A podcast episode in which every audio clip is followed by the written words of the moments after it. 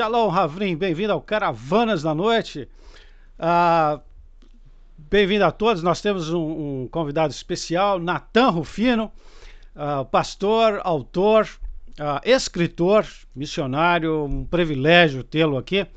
Aqui hoje no Caravanas da Noite, pessoal chegando aí. Valeu, Adriano Honório, pela moderação, ah, lá de Niterói, do Rio de Janeiro. Hoje não temos a Débora da Itália, mas o pessoal tá, tá chegando.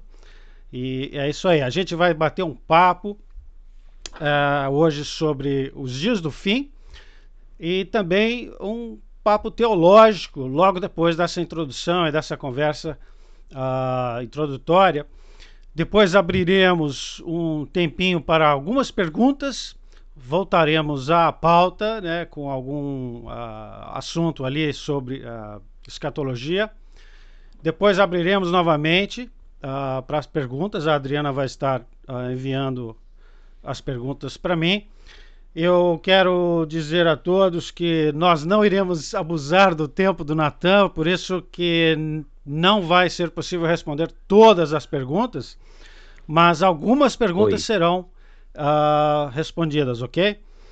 E vocês depois podem, claro, conferir no, no, no meu website, uh, no meu canal, perdão, uh, claro, a live, né? E compartilhem. E também visitem no, no meu website uh, www.braziliansofzion.com e lá vocês têm artigos, alguns vídeos, algumas entrevistas. Está em inglês, mas tem a tradução uh, em português. O Natan Rufino ele tem o site, né, natanrufino.com.br. Ao final desta live uh, vai estar aí a imagem uh, com o endereço do site do Natan. E, e é isso aí, gente. Sem mais delongas, eu quero dizer boas-vindas para uh, Natan Rufino. Natan, você está comigo aí? Oi, Guilherme, tô por aqui. Você pode se apresentar e dar o seu testemunho para o pessoal que não te conhece? Tá bom. Você quer que eu fale agora, Guilherme? Sim, por favor. Bom, gente, olá a todos aqui de casa. Eu posso dizer que é uma boa noite, mas para vários horários aí para o povo do mundo é bom dia, boa tarde, né? Boa Exatamente. madrugada.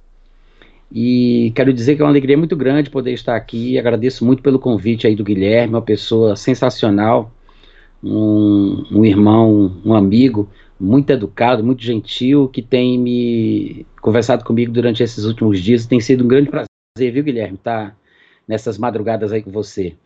E, bom, eu sou Natan, como alguns de vocês já sabem, eu sou da cidade de Fortaleza que é a capital do Ceará, tenho 46 anos de idade, sou casado com Ana há 16, 17 anos, aproximadamente, e temos um filho chamado Theo, que tem um ano e três meses. E me converti mais ou menos em 1989, 1990, através de uma experiência bem traumática, né, é, por meio de muitas complicações, porque eu tinha é, uma vida desregrada, usava drogas, mas buscava muito o sentido da vida, queria entender muito sobre a existência, sobre Deus, e isso era uma das coisas que me inquietava. Acabei me envolvendo justamente por causa disso com as músicas de Raul Seixas, que falava muito sobre Deus, sobre Satanás, sobre a Bíblia, sobre o inferno, sobre o dia que a verdade final fosse revelada, no dia que o mundo iria parar e todos saberiam quem Deus realmente era, e assim por diante. E como é, eu tinha esse grande interesse por descobrir a verdade, através dessas canções e da influência dele, eu acabei me envolvendo com a leitura do hinduísmo, é, me envolvi com a religião hindu, lendo o livro Bhagavad Gita, que foi escrito em sânscrito, a língua sagrada dos hindus, depois traduzido para o português. É, pelo menos o livro que eu li foi traduzido por Reviralto Borel, e li esse livro, e foi ali então que a coisa é, colapsou, né? Eu comecei a parar de usar drogas naquele período, porque no Bhagavad Gita eu aprendi que eu não poderia me deixar levar por nenhum tipo de prazer ou de emoção e sentimentos carnais, porque me prenderiam aqui de alguma forma, e eu precisava evoluir espiritualmente para tentar passar para o um nirvana, para voltar à comunhão com Brahma, né, com Deus. E nessa loucura, eu acabei tendo um surto psicótico, porque não somente a questão das drogas e também a questão do hinduísmo, né, dessas influências filosóficas do Raul, a minha família por parte de mãe como um todo, quase todos os meus parentes por parte de, mão, de mãe tiveram algum tipo de problema na esquizofrenia. E, e, meu primo, que inclusive se suicidou, tive outro tio, outros primos, disseram até que minha avó também, por parte de mãe, que eu não conheci, teve algum tipo de problema com loucura. E a minha mãe sempre falava que provavelmente ela tinha muito medo que acontecesse isso comigo também. O fato é que aos 17 anos, 18 mais ou menos, quando eu tive esse surto psicótico, nesse contexto aí que eu expliquei para vocês, né, usuário de drogas, ouvindo as músicas de Raul Seixas, mergulhado no, no, na, no, na mantra yoga, bhakti yoga, raja yoga do hinduísmo, acabei tendo esse surto e acabei ficando louco realmente. Como todos os meus parentes também já tinham ficado. Num determinado ponto da idade deles, da vida deles, eles tiveram um surto psicótico e ficaram loucos. Aconteceu a mesma coisa comigo. Eu fui internado no manicômio, na Avenida da Reitoria, lá em Fortaleza, na casa de repouso Nosso Lar, e fui enjaulado, amarrado, maltratado pra caramba naquela época. E, inclusive, quem tem curiosidade para saber mais ou menos como é que acontecia naquele período, porque dizem, não sei confirmar se é verdade ou não, mas dizem que de lá para cá o tratamento em hospitais psiquiátricos mudou bastante. Não posso dizer nada sobre isso, só posso contar da minha experiência. Na minha época, foi assim que eles nos trataram, com muitas pancadas, amarraram, botaram camisa de força, pisaram no meu pescoço, me chutaram, me colocaram numa jaula, eu era obrigado a participar de sessões espíritas e tudo mais. Quem quiser ter uma noção disso aí, basta assistir aquele filme O Bicho de Sete Cabeças, onde Rodrigo Santoro é o protagonista. Depois de um período hospitalizado, mais ou menos ali uns 40 dias, a minha mãe, quando foi me visitar, acabou ficando muito chocada com a minha aparência e decidiu me tirar do manicômio e eu tinha que tomar remédios controlados pro resto da vida, né? Assim como o meu tio Joaquim, como o meu primo Fernando, como o meu primo Daniel, era André, que eu, eu me confundo de qual dos dois teve esse problema. Então eu tinha que fazer, passar pelo mesmo, pela mesma situação. Mas aí durante esse período é, em que eu tive o surto psicótico, a minha irmã se converteu, minha família toda também veio a Jesus. Foi uma situação bem traumática. É, mas no final das contas, quando eu cheguei em casa, todo mundo era crente. E começaram a orar por mim, a interceder, e foi um período muito longo, mas somente depois, através da, da literatura dos livros, dos livros de irmão Reagan, Kenneth Reagan, foi que eu, graças a Deus, comecei a voltar à sanidade. Lendo os livros do irmão Reagan, a minha saúde mental foi voltando, voltando, e a partir da leitura desses livros, eu mergulhei na fé cristã e de lá eu venho até hoje crescendo cada vez mais pela graça de Deus. Que, que maravilha, né? Que, que maravilha como o Senhor faz as coisas, né? E ah, o pessoal aqui tá vibrando porque a, a Ana Gaia está na casa. She's in the house. O pessoal tá ali agitado.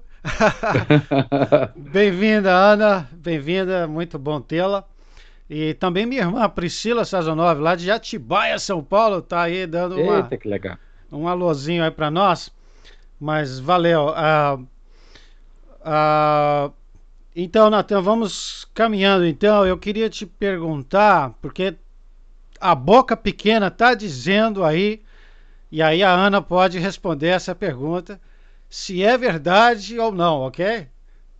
Parece que o Natan trocou a cidade de Fortaleza pela cidade de Natal. A Natal está no coração do Natan. É verdade ou não? Qual que é a paixão de Natan Rufino? Qual que é a melhor cidade do Nordeste? Rapaz, Natal é uma das cidades mais lindas do Nordeste, sem dúvida nenhuma. Ela tem um negócio diferente. E eu sempre gosto de ir a Natal, né? Fortaleza é uma cidade maravilhosa, é a minha cidade, uma cidade grande, mas Natal realmente é muito linda. É, o pessoal do Caravanas estava. Olha, eu acho que o Natan. Sei não, hein? Fortaleza ou Natal?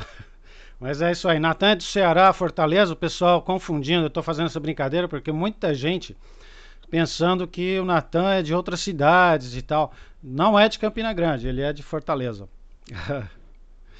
Mas. Uh, então, Natan, eu queria te perguntar, porque caminhando então para o aspecto escatológico da, da conversa. Muita gente, muita gente diz que nós somos a última geração e, e pela história, né? Todas as gerações sempre acreditavam, acreditaram, né?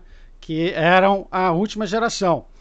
Ah, o que o que você tem em mente sobre esse assunto, Natan? É, qual a sua opinião sobre isso? Uh, sobre os sinais? Tem alguma coisa diferente da, da nossa geração em comparação às, às demais? Olha, é, eu acho que qualquer pessoa da sua própria geração deve ter tido seus próprios argumentos, né, para falar sobre isso aí, do porquê acreditava que poderia ser a geração do fim. Mas quando a gente analisa principalmente os cumprimentos proféticos em relação a Israel, porque Israel é realmente o termômetro, né, de tudo quando a gente começa a analisar isso com mais critério, fica difícil a gente não pensar que sejamos a geração do fim. Haja vista o fato de que o povo judeu, de uma forma quase maciça, voltou para sua terra, Israel tem sido restaurado. É como se Deus estivesse preparando o cenário para que a palavra pudesse ser ministrada ao povo judeu de uma forma maciça também, justamente ali onde eles se encontram, né? porque, pelo que nós vemos das profecias, a perseguição que há de ser feita por parte do anticristo ao povo judeu, ela vai se concentrar especificamente na terra santa, na terra maravilhosa, como Daniel coloca lá no capítulo 11, que é a terra dos judeus, que é Israel. Então, para isso os judeus deveriam estar lá. Então parece que tudo está pronto, né, maduro para esse grande acontecimento. Além disso, existem alguns estudiosos e eu acompanho algumas coisas na área da escatologia do pastor Derek Walker, é um pastor da Oxford Bible Church, lá em Oxford, e ele tem vários livros escritos, e entre os livros que ele escreveu, tem um específico que se chama Keys of Time, Chaves do Tempo. Inclusive, no site dele, se você colocar no Google é, Oxford Bible Church, você vai ver que é, tem todos os livros dele em formatos de artigos para você poder acessar. Se você souber inglês, é, é, um, é um, muita coisa. Se não souber, você tenta lá traduzir com o Google e as ferramentas da internet. Mas tem até vídeos dele, que ele tem também canais, e vídeos dele que foram dublados por amigos aqui do Brasil que postaram em seus canais do YouTube é, em português. Então, vale a pena você procurar, dar uma olhadinha no que ele tem para dizer, porque, sinceramente, nesse livro dele de trezentas e tantas páginas, ele conseguiu me convencer de uma forma brilhante que provavelmente nós estejamos no final da história. Inclusive, eu quero até dizer que eu vi aí, alguém perguntou em algum momento aqui que eu toquei na tela e o chat apareceu, eu vi alguém perguntando sobre o tempo que nós tínhamos em relação à, à contagem lá, quanto tempo os judeus tinham tirado, e eu não me lembro agora de cabeça, né, porque já faz algum tempo que eu estudei sobre isso, mas está em torno de 170 a 200 anos, essa, essa faixa por aí parece que não é mais de 200, eu não sei se é, eu não me lembro, mas é aproximado a 200 anos que foram tirados do calendário. É verdade. Uhum. É, eu fico imaginando, Nathan, uh, os cristãos uh, sionistas, né, que apoiavam Israel e tanto biblicamente quanto politicamente antes da criação do Estado de Israel, muitos já acreditavam que Israel, uh, o Estado de Israel seria o cumprimento de profecia, né? Naquela época, 1850, né? E para trás, eu tenho uma admiração grande por aqueles cristãos que eram uma minoria absoluta. É, a maioria das pessoas não, não criam, né? Mas nessa, nessa janela de tempo, do final dos, dos 1800 até aqui, como você está falando, né, as coisas estão amadurecendo, né? Nós vemos muitos sinais. Claro, ninguém sabe, né, o dia nem a hora, mas nós podemos identificar a estação, né? Nós sabemos quando uh, o inverno vai acabando, né, e a primavera vai chegando. E então caminhando adiante, Natan, eu queria entrar nessa conversa uh, escatológica um pouquinho mais específica e eu separei apenas dois ou três tópicos uh, hoje à noite, porque tá. são os tópicos que o pessoal vem pedindo mais. Uhum. Então eu uh, uh, começar pelo anticristo. Já vamos direto para lá. O, você acabou de publicar um livro, né? Eu Sim. vou aqui mostrar o livro. Eu queria pedir, Nathan, a você que falasse um pouquinho do livro. Eu vou colocar aqui a cena. Olha lá. Beleza. A Bíblia, o Islamismo e o Anticristo, ok? Tá, esse livro, na verdade, ele é composto por vários textos meus que já haviam sido publicados no meu site e também por, por muitas páginas é, que foram adicionadas a ele no momento que eu estava terminando o meu bacharelado em teologia. Então, ele, na verdade, foi o meu trabalho de conclusão de curso eu decidi, como eu já vinha estudando sobre isso há muito tempo, e no meu curso eles pediam que eu tratasse sobre um dos assuntos que eu tinha estudado, né, que fazia parte da grade lá. E eu escolhi justamente uma, uma disciplina lá que falava sobre Apocalipse e as religiões do mundo, uma coisa assim. E falava sobre o islamismo. E eu achei conveniente, porque, na minha percepção, o islamismo ele tem tudo a ver com a concretização de algumas promessas, de algumas profecias que são feitas a respeito do tempo do fim e da restauração de Israel e de tudo mais, né? E o anticristo, na, na, no meu entendimento, ele, ele vai sair dos descendentes de Ismael. Não, eu não pensei sempre assim, né? Eu quero dizer que eu não, não pensei assim a vida inteira, eu já tive pensamentos diferentes, eu sou da área de TI, eu sou programador de computadores, trabalhei como programador durante alguns anos, ainda em Fortaleza. Então, desde lá até hoje, a minha visão sempre foi muito tecnológica. Então, a minha visão sobre o anticristo, sobre o suposto controle total do anticristo no mundo inteiro, como eu imaginava, era uma coisa bem diferente do que é hoje. Mas à medida que eu mergulhei no estudo da palavra em relação à escatologia, mais especificamente, e isso de 2013 para cá, foi que eu comecei a perceber que talvez um ponto de vista diferente fosse mais coerente do que aquilo que eu imaginava. E foi assim que eu passei a pensar dessa forma que hoje eu prego em seminários, em conferências e também nesse livro que eu escrevi, né? Então, nele tem alguns textos meus que foram publicados já no meu site e tem também algumas coisas novas que eu coloquei sobre Apocalipse 13, Apocalipse 17, sobre a ligação com o islamismo, sobre a minha visão a respeito das profecias que estão associadas ao ministério, à carreira do anticristo e assim por diante. É verdade, não. Eu fui mudando aos poucos. Durante muito tempo eu tive a fé, eu tive a ideia de que o anticristo seria uma espécie de líder mundial que viria da Europa né, basicamente, e que ele controlaria o mundo inteiro e usaria a tecnologia. Na minha visão, antigamente eu sempre via assim, tinha que ter a tecnologia. Na minha época lá era o código de barra, né? Hoje em dia o código de barra ele é, ninguém fala mais sobre ele, né? É. Agora quem está concorrendo aí para o posto de, de marca da besta é o, é o chip subcutâneo. É. Aí tem também alguém falando sobre a tecnologia 5G. As, as, os concorrentes são muitos. Mas eh, antigamente eu pensava assim, que ia ser através da computação, através da tecnologia, inteligência artificial, quem sabe criptomoeda. Essa era a minha linha, né? Se eu tivesse ainda pensando como eu pensava antes, seguindo os meus instintos profissionais, né, da minha do meu trabalho, da minha linha na área de programação de computadores, eu ainda estaria dentro desse mesmo pensamento. Tem muito pastor que pensa assim. Eu hoje, particularmente, penso diferente. É, mas mudou. Ok.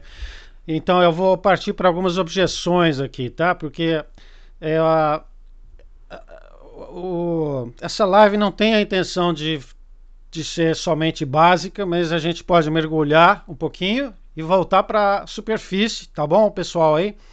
Quem não pegar o que a gente está falando, a, a gente discute depois, ok?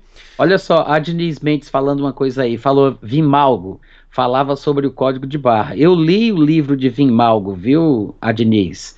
O antigo livro Controle Total 666. Eu não sei se você também teve a oportunidade de ler. Eu li esse livro naquela época e para mim era a melhor explicação até então sobre a questão do, do controle total do anticristo, né? Sobre a questão do código de barra e tudo mais.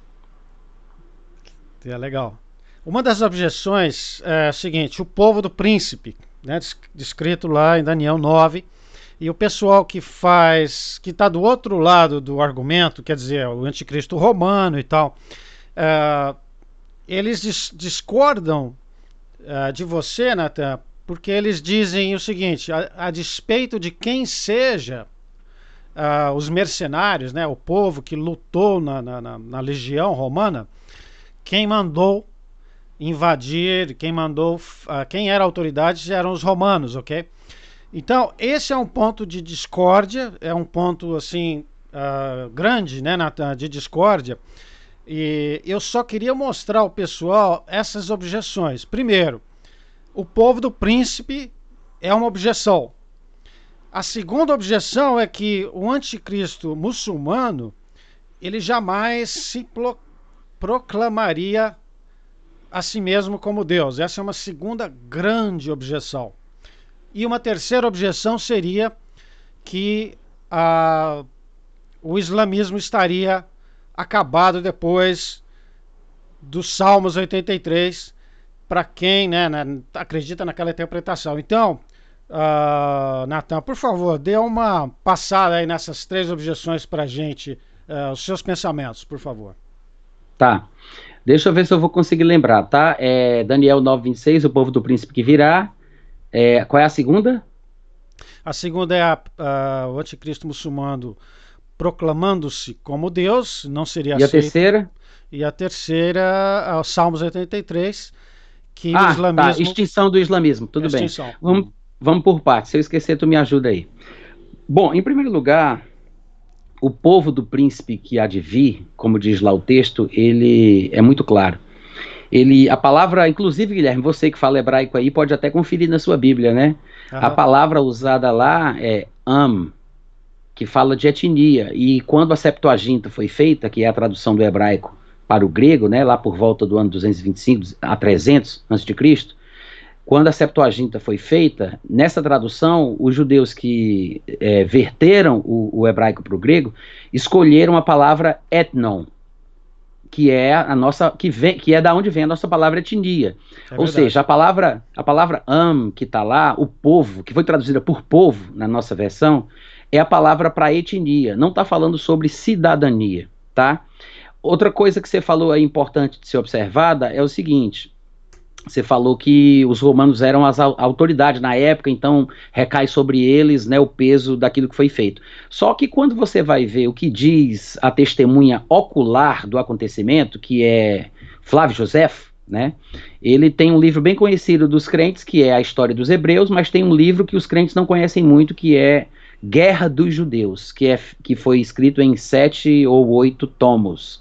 No volume de número 6, nesse livro Guerra dos Judeus, ele descreve os detalhes do que ele viu como testemunha ocular, cronista oficial do imperador na época, do que aconteceu. E ele, ele diz claramente que não foi ordem do imperador o que aconteceu, a destruição, o ataque, a, o massacre dos judeus e a destruição do templo, não foi ordem do imperador, muito pelo contrário. Ele acenava com os braços, ele gritava, ele mandava os soldados pararem, os legionários, né? Ele punia, ele mandava os seus oficiais baterem no povo que estava queimando o templo e querendo destruir as coisas, roubando, saqueando. Uhum. E Flávio José ele diz que o imperador não conseguiu de forma alguma impedir que os seus legionários contra a autoridade romana fizessem aquilo que queriam.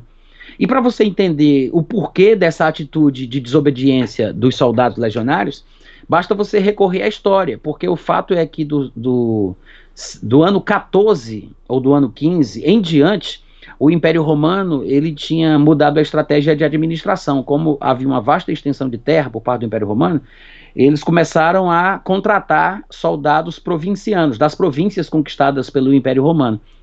E estes soldados passaram a fazer parte das legiões romanas. Não eram soldados romanos, eram das províncias da Síria, da atual Jordânia, do norte da África, dali do Egito. Então eles eram dos locais onde o Império Romano tinha controle.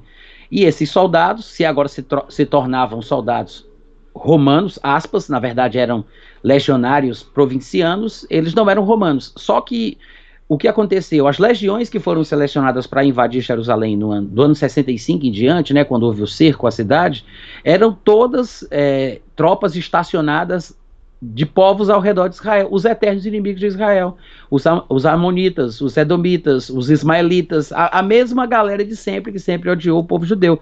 Então, eles tinham a faca e o queijo na mão, justamente por isso houve uma espécie de insurreição generalizada que Tito, infelizmente, não conseguiu controlar através dos oficiais de sua confiança.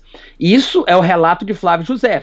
Se tiver, aliás, não só Flávio José diz isso, como também Tácito, que é outro historiador bastante conhecido, Públio Cornélio Tácito, se eu não me engano o nome dele. Ele fala exatamente a mesma coisa, mostrando que a inimizade dos vizinhos fizeram com que eles atacassem os judeus sem piedade, indo contra as próprias ordens do Império Romano, contra as ordens de César. Então, é, o argumento de que Roma era autoridade não me parece fazer muito sentido, porque não foi influenciado por Roma, não foi ordenado por Roma, não foi aprovado por Roma. Pelo contrário, foi uma coisa que fugiu do controle de Roma, da autoridade romana, e foi uma coisa feita pelos próprios soldados legionários das províncias ao redor de Israel.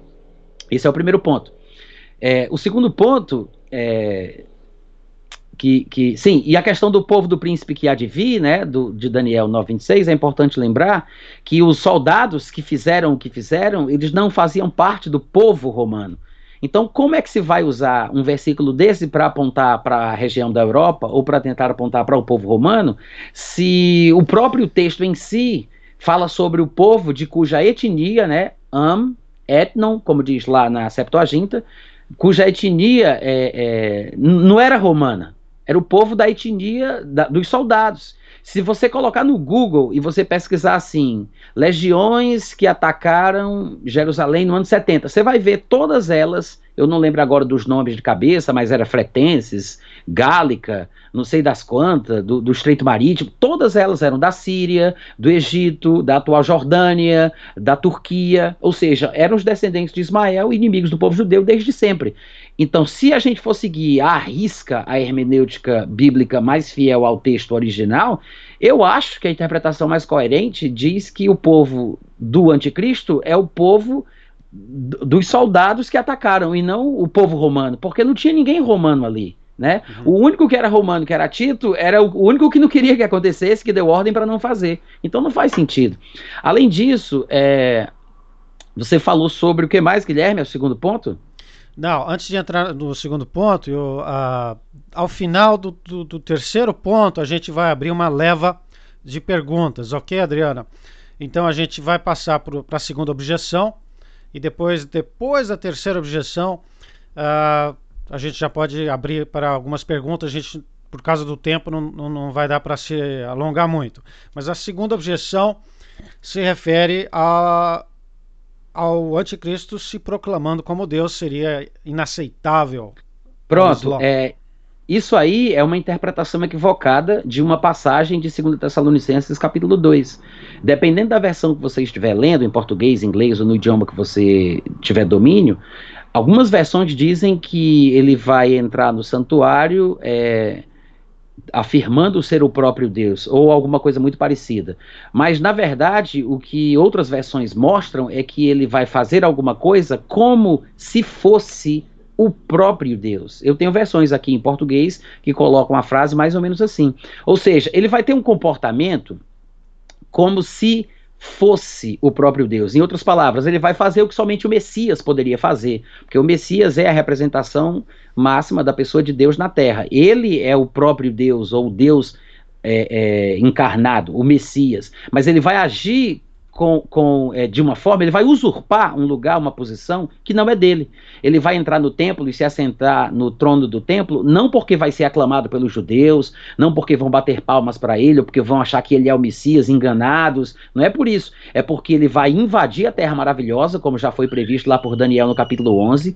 Ele vai lutar contra os judeus, ele vai fazer guerra contra o povo judeu, ele vai matar muitos judeus, vai acontecer uma barbaridade horrenda. Há pregadores norte-americanos que, inclusive, falam sobre um, um, grande holocausto, um grande novo holocausto do povo judeu. E a verdade é que o anticristo ele vai ser um usurpador.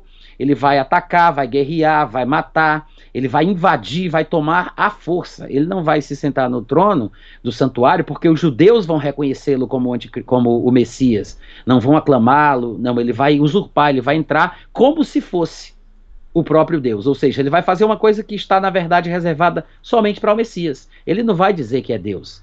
É, e isso é só uma questão mesmo de interpretação. A, as pessoas às vezes não entendem o que esse versículo quer dizer. E por que eu estou dizendo isso? Porque eu sei, é como eu pensava também antigamente, inclusive, é por isso que eu posso falar.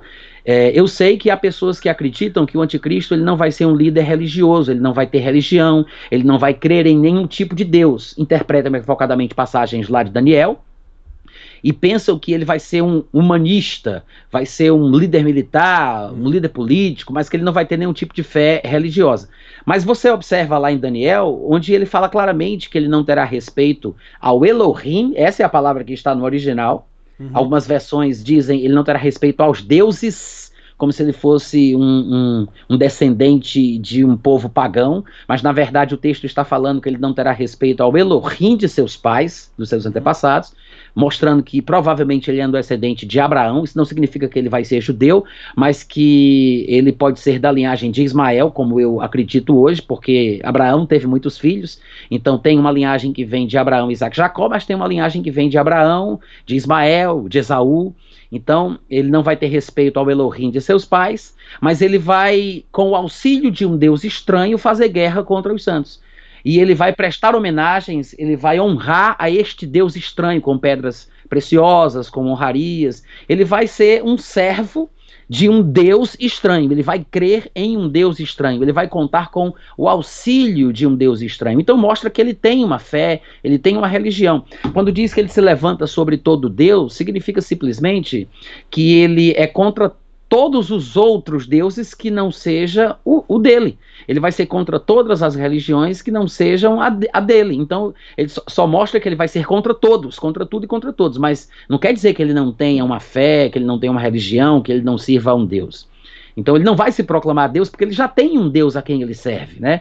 Que pra gente a Bíblia interpreta mostrando que é o dragão, que é Satanás, mas o nome que eles chamam este Deus é outro. Ok, perfeito. Então eu queria uh, lembrar o pessoal, e, e essa é, uma, é um ponto educativo, que a discordância entre uh, os manos em Cristo né, é, é saudável. E, e, eu vejo algumas pessoas no Brasil, algumas pessoas aqui também, claro, né, em chats e tal, uh, realmente atacando as pessoas com posições diferentes. Acho isso uma bobagem muito grande. E eu, eu separei essas três obje objeções para fazer uma ilustração para o pessoal que uh, a discordância de opinião são apenas bifurcações né, no caminho, mas todos nós estaremos chegando ao final, que é o reino de Yeshua, a volta de Cristo. Né? É, ao final de tudo, Todos nós cremos em Cristo Jesus, né, no reino dele, né, no, fim desta era, no banimento do mal.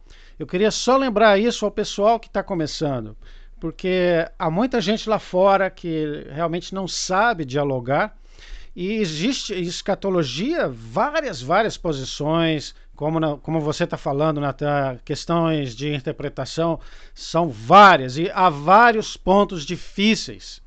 É. Vários pontos difíceis.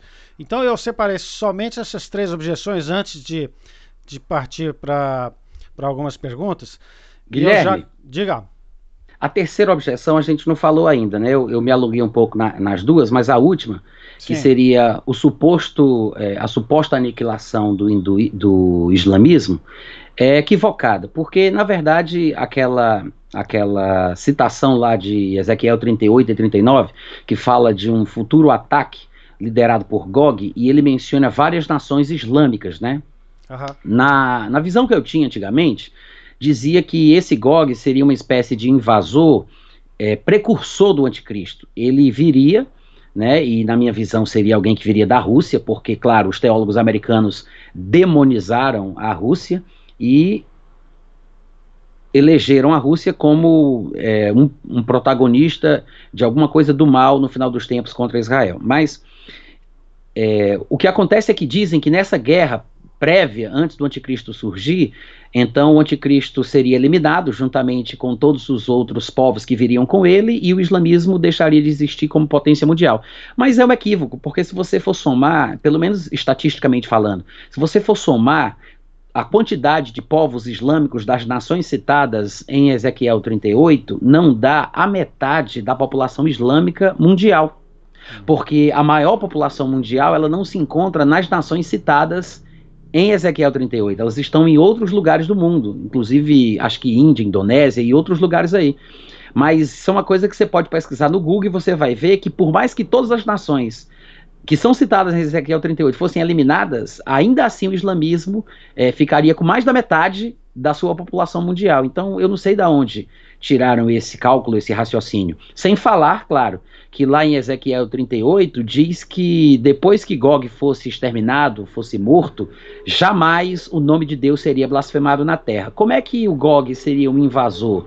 Precursor do anticristo, se Deus acabou de falar em Ezequiel 38 e 39 que o nome dele jamais seria blasfemado, se o grande blasfemador com que falaria insolências contra o Altíssimo estaria para vir nessa visão que eu tinha antigamente da escatologia, né? Que primeiro vem Gog, depois é que vem o anticristo. Na verdade, pelo que eu, eu penso, Gog deve ser apenas mais um dos títulos que a palavra de Deus dá ao anticristo. Uhum. Ok. Perfeito. Uh, vamos abrir aqui para a primeira rodada de perguntas. Uh... Teve uma perguntinha, teve uma, uma, um comentário aí que passou aqui na tela, que eu estou olhando aqui para meu celular sempre que eu posso. Alguém comentou assim: ah, então seria o anticristo seria da, da linha é, do Islã radical uma coisa assim. Uhum. Mas eu queria só dizer, eh, para quem tiver aí é, curioso a respeito desse assunto, que não existe islamismo moderado, tá? Existe muçulmano moderado. Islamismo moderado não existe. O islamismo é a religião, a filosofia. O, o muçulmano é a pessoa que segue a religião islâmica. Existem muçulmanos que são pessoas do bem, de índole, boa, pessoas que realmente são da paz e que, inclusive, é, oferecem grande resistência aos textos violentos do Alcorão e que se recusam a praticá-los e são considerados pelos muçulmanos mais é, é, fervorosos como hipócritas. Então, esses muçulmanos de índole do bem, que não querem é, praticar os assassinatos que o Alcorão determina, eles são pessoas boas. E muitas vezes acontece isso: uma pessoa nasce num, num país de religião predominantemente cristã e a pessoa nem conhece a fundo o que realmente a sua religião prega. E tem muito muçulmano que é assim: que nasceu, é muçulmano, busca a Deus, ama a Deus do jeito dele, mas ele não conhece profundamente a sua religião. E se você chegar a conversar com algum muçulmano é, é, sobre esses assuntos, você vai ver que muitos muçulmanos vão falar de forma verdadeira e sincera, dizendo o seguinte: olha, eu, eu acho que isso é errado, a minha religião não diz isso, eu sou muçulmano desde que eu nasci, papai e mamãe nunca me falaram sobre isso, nunca aprendi isso nos templos que eu frequentei, e eu acho que esse negócio aí desse radicalismo, do Boko Haram, do, do, do Hamas e do ISIS, isso tudo aí é um exagero, é um extremismo. Na verdade é porque eles não conhecem. Eles não conhecem. Então você pode se aprofundar, se você quiser é, comprar um Alcorão, você vai encontrar traduzido para o português em qualquer livraria da cidade que você estiver, traduzido para o seu idioma, ainda que os muçulmanos vão dizer que não vale a pena porque o certo é o que deve ser lido em árabe, que é a língua sagrada, mas a verdade é que pelo menos você tem uma noção do que o Alcorão diz e você vai identificar mais de 160 versículos, né, usando aqui o nosso linguajar, mais de 160 aietes no Alcorão que são mandatórios, que exigem o assassinato de todo aquele que não segue a religião de Deus, que é o Islã. Então, o islamismo, ele não, não existe islamismo moderado, existem muçulmanos moderados. Uhum. O islamismo, a religião, a filosofia em si, não. Para o pessoal em casa lembrar disso, porque o Natan já falou isso outras várias vezes em vídeos, que nós amamos os muçulmanos e a maioria dos muçulmanos querem viver a vida em paz, ajudar as pessoas, são gente boa, mas a questão da religião com a questão uh, das pessoas é separável. É importante o pessoal entender isso para não ficar confundindo, né? Mas essa foi. Eu posso usar esse seu comentário, Nathan, como uma minha deixa para só fazer um, um, um, comentário adicional sobre a questão xiita e sunita, porque ah, eu, eu não sei ao certo, mas ah, o anticristo Jefferson Neto é meu amigo, viu? Alguém falou aí do Jefferson Neto. Ele mora nos Estados Unidos, viu, Guilherme? Ah. É um brasileiro que é, é pré-tribulacionista também e crê na mesma linha. Ele também acredita que o muçulmano, que o anticristo vai ser islâmico, e ele está por aí. Desculpa, é. pode falar. Não, perfeito. Uh, porque nós sabemos da teologia xiita e do 12 imam, né, do, do 12 imam. Eu não sei para o pessoal que está em casa é, houve 11 pessoas descendentes diretos de Maomé e o, o salvador da religião uh, do islamismo xiita uh, seria o 12 imã, ok? Há, há centenas de anos atrás o pai dele foi morto, ele, ele foi perseguido, ele desapareceu. Ele voltou a aparecer depois que mataram o pai dele, aí desapareceu de novo. Ah, sem me delongar muito, Natan, eu queria te perguntar: o anticristo islâmico, essa posição se baseia somente na teologia xiita ou como é que, como é que uh, essa posição concilia uh, ela mesma com a teologia do Islã. Eu não sei se os sunis têm alguma figura messiânica, por assim dizer, como o xiismo, né, como os xiitas têm. Então, Guilherme, é, primeira coisa, é, só tirar um mito que existe, que nós falamos, principalmente aqui no Brasil. Eu não sei como é em outras partes do mundo. Mas aqui, quando o pessoal quer falar que alguém é muito radical ou extremista, eles dizem que aquela pessoa é xiita, né? ah, você é xiita. Mas é, é, como se os xiitas fossem radicais e os sunitas não. Mas isso não é verdade. O, o, o, a fonte da violência e do radicalismo no Islã se encontra no Alcorão. E os dois concordam que o Alcorão é a palavra de Deus, tanto o grupo sunita como o grupo xiita. Então, o radicalismo ele está presente nos dois grupos. Tanto é que o Estado Islâmico, o ISIS, que chocou o mundo com as decapitações filmadas né, em produção hollywoodiana, é um grupo sunita. O suposto ataque às duas torres do World Trade Center nos Estados Unidos é, é um grupo supostamente sunita. Ou seja, tem aí as teorias da conspiração a respeito dessa implosão ou ataque dos aviões, mas o que se fala oficialmente é que são, são, é, foi um ataque de muçulmanos, mas era um grupo sunita e não xiita. Então, assim, há muito radicalismo em grupos é, sunitas também. Outra coisa, a questão do 12 imã também é crida pelos sunitas. Há uma diferença em relação a alguns detalhes, mas os sunitas também creem no 12 imã. Outra coisa importante de se falar sobre essa questão escatológica do islamismo e do islamismo como um todo é que o islamismo é uma religião artificialmente construída, fabricada. Ela não é uma religião que se baseie nas revelações de Deus. A gente tem que entender isso.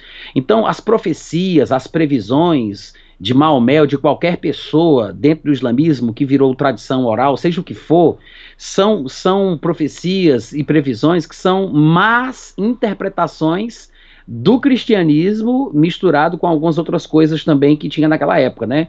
É uma, é uma espécie de mistura entre o cristianismo nestoriano e do, do, do século VII, século VI, VII, e também com as as ramificações do zoroastrismo lá da Pérsia.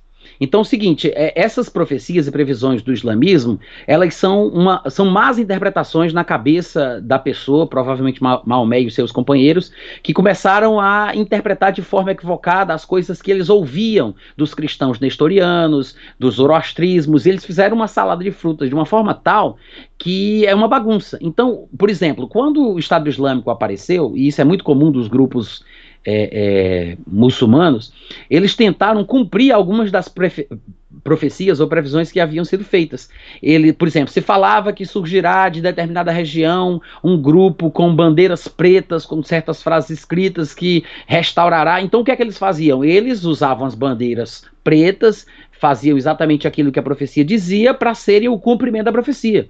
Não existe essa questão profética que deva ser considerado no mundo do Islã. Então, eu particularmente, por exemplo, eu não ligo a mínima para o que eles falam sobre o 12º imã, sobre o que eles falam do Daijal, do que é o anticristo deles. Eu não ligo, pra, não ligo a mínima para isso, porque não importa. Porque tudo que eles têm, todas as profecias deles, são, na verdade, é, é, distorções das coisas que eles ouviram por cristãos da sua época, cristãos da sua época. Então, assim, o que realmente deve ser considerado são os textos bíblicos, porque estes textos são inspirados por Deus, estes textos revelam a verdade de fato e por eles a gente pode entender o que vai acontecer. O que eles pensam, o que eles dizem, como eles interpretam, o que eles creem, não interessa, não importa, eles vão tentar cumprir do jeito deles, não são profecias reais, não são previsões, nada do que eles creem vai acontecer. É, são apenas distorções de coisas que eles ouviram de cristãos da sua época. Então, assim, dar ênfase ao 12 imã, para mim, é desnecessário, ainda que seja fascinante você observar como há semelhanças entre uhum. o 12 imã e o que a gente chama de anticristo na Bíblia. Exatamente, os três anos de reinado do imã. é coisa demais. De, é, é. Muita coisa. Olha, muita... Inclu inclusive, Guilherme, um, um, dos livros onde essa comparação é feita é o livro, um dos primeiros livros lançados por Joe Richardson, que é O Anticristo Islâmico. Nesse livro ele se propõe a fazer justamente essas comparações, que no meu ponto de vista não é um, um, dos melhores livros que ele escreveu. Agora, esse livro aí que alguém comentou no chat, A Besta Vem do Oriente Médio, ou melhor dizendo, A Besta do Oriente Médio, né? The, é, Beast, que está em inglês, esse livro é fantástico, maravilhoso, porque ele se baseia nos textos bíblicos para interpretar o que a palavra de Deus diz sobre o anticristo. Aí ele foi muito feliz. Eu li esse livro todo de capa a capa. Algumas partes dele, algumas partes deste livro eu li mais de três vezes. É maravilhoso. Recomendo demais. Inclusive foi lançado recentemente aqui em português por alguns amigos lá da cidade de Vitória. O nome da editora, se eu não me engano, é A Base. Se você colocar aí no Google, você vai encontrar. É uma, é uma literatura que vale muito a pena ser estudada. Muito bacana. E isso é importante uh, a gente falar que uh, vocês não vão ouvir esse tipo de conversa em lugar nenhum uh, mainstream, ok? Por exemplo, analistas políticos sobre a questão iraniana eles querem criar o caos para que o 12 imã apareça. Não é isso, Natan? O caos tem que vir para hum. que o 12 imã venha e resolva a parada, é isso? Pois é, porque eles tentam sempre é, cumprir as profecias na marra, né? Na marra. Então, como se, como se fala que, que o contexto, o ambiente da, do, do, surgimento dele vai ser no momento assim, então eles tentam é, proporcionar esse momento para que ele surja ou para que simplesmente sirva de desculpa para que alguém se apresente como sendo o tal. E eu estou dizendo Mas, isso porque ah. as, as análises políticas no mundo secular não consideram esse aspecto religioso teológico duro, porque se o Irã tiver acesso à bomba, eles irão usar para criar o caos. Eu acredito nisso, que por causa dessa teologia de criar o caos para que venha o Salvador, entre aspas, uh, eles acreditam nesse tipo de coisa. E eu, eu, você falou sobre os sunitas de acreditarem no imã. Eu não estou muito, eu não sei muito detalhes sobre a, teologia sunita, mas uh, ambos acreditam uh, nessa figura, né? Mas enfim. Sim, ambos. Ok. Uh, a gente já tem que prosseguir. Vou abrir aqui para uma pergunta que não tem relação com o Islã. O Luciano Cavada pergunta. Olha só, deixa eu só falar uma coisa. Alguém comentou aí no chat que o islamismo é cria da Igreja Católica. Isso não é verdade, viu, gente? Eu sei que existe aí um documentário que rola no YouTube de uma palestra de um irmão adventista inclusive um senhor de idade já, inteligente, educado, que fala bem, bem explicadinho, devagarinho. Ele usa muitas questões dos símbolos, dos sinais, aí tenta voltar até lá na região do Crescente Fértil, das religiões antigas. Ele vai mostrando que esse simbolismo se arrastou de lá até aqui, fazendo ligação com a Igreja Católica, e depois dizendo que o islamismo é, na verdade, uma criação por debaixo dos panos dos líderes da Igreja Católica. Mas quem sabe, quem estuda sobre o assunto, que já viu na história sabe que o islamismo não foi criado pela Igreja Católica.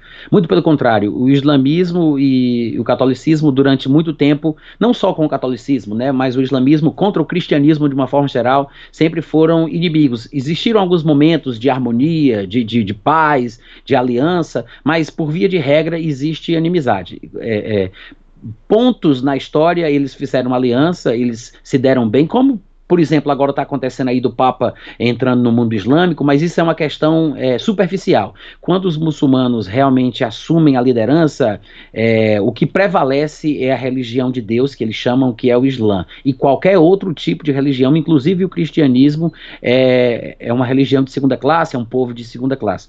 Então é o seguinte, o islamismo ele não surgiu do catolicismo. Basta que você estude um pouco a respeito do assunto. Existem muitos bons livros falando sobre isso, tá? Depois a gente, vocês podem procurar a gente aí, a gente vai indicar. Tem um livro muito bom que é da editora Esperança, que é um curso para evangelismo de muçulmano. E é um livro grosso, mas é maravilhoso. Se eu não me engano, o nome do livro é O Mundo Conhecendo o Mundo do Islã. Conhecendo o Mundo do Islã. Excelente. Quer saber da história real do surgimento do Islã, da história de Maomé? Leia esse livro. Não se deixa levar por qualquer coisa que você vê na internet, ainda que sejam ministrações e palestras de homens inteligentes e educados, porque existe um pouco de sensacionalismo e especulação. São muitas vezes conjecturas. E como essas pessoas não deixam claro que estão conjecturando, porque, claro, qualquer um pode imaginar, conjecturar, mas as pessoas não deixam claro em suas colocações que estão conjecturando, as pessoas pensam que aquela informação é informação oficial que a pessoa está dizendo ali o que realmente aconteceu, como se a história tivesse sido torcida por uma espécie de conspiração mundial e nós fomos enganados não estamos sabendo da verdade dos fatos. Cuidado com isso, gente. Leia, estude mais, não se precipite, ouça bastante, veja o que está escrito, veja os livros de história para você formar uma opinião mais madura. Aqui um outro Sim, assunto uh, diferente. Luciano Cavada pergunta: a contagem de ano que o Rabino Yosef fez e roubou os anos foi de 200 e quantos anos? Ou seja, qual é o déficit que temos, o calendário? Eu falei sobre isso anteriormente, lembra? Que eu te interrompi para responder essa pergunta aí? Duzentos e poucos anos. Não, é de 170 a 200 ou 200 e pouco. Eu não lembro agora de cabeça, faz tempo que eu estudei isso, eu não tenho a precisão do número. Mas, como eu falei, no, no livro de Derek Walker, ele fala sobre esse assunto lá no site Oxford Bible Church tem esse assunto também no artigo chamado Keys of Time. Você vai encontrar os cálculos, o que ele explica, o, o que ele entende, por que, que ele acredita que é assim. todas essas informações estão lá, como eu falei anteriormente, especificamente sobre essa pergunta. Ok, bate bola. Josias Leão, o que você pensa que falta para o arrebatamento? O arrebatamento. Não tem nada que falte, porque o arrebatamento ele não tem sinais, né? Não há sinais para que o arrebatamento aconteça. Os sinais são para a segunda vida de Cristo, não para o arrebatamento. Rafael Fernandes, de qual nação sairá o anticristo? Olha, é, eu não tenho certeza de qual nação ele sairá. O que eu sei Claro que talvez existam textos na Bíblia com base nos quais a gente possa dizer isso. Há muita gente aí na internet que acredita que sabe onde ele vai nascer, qual a cidade e tudo mais. Eu, particularmente, não tenho essa convicção ainda, mas uma coisa eu sei: quando ele estiver é, sendo empossado, assumindo a liderança, a sua postura, entrando numa naquela confederação de dez nações, porque essa confederação de dez nações não é uma coisa que ele vai criar. Muita gente se atrapalha nisso. Primeiro vai surgir uma confederação de dez nações na qual ele vai ser inserido, ele vai entrar, ele vai fazer parte. O anticristo ele vem depois. Quando ele for entrar, ele vai criar uma espécie de antipatia ou inimizade com três dos reis, príncipes, primeiros ministros que estiverem nessa confederação de nações e vai abater esses três e vai assumir a liderança da confederação. Ele não vai criar a confederação de nações, ele não vai ser o, o idealizador deste reino, ele vai usurpar, ele vai assumir, ele vai tomar posse. Ele vai assumir a liderança.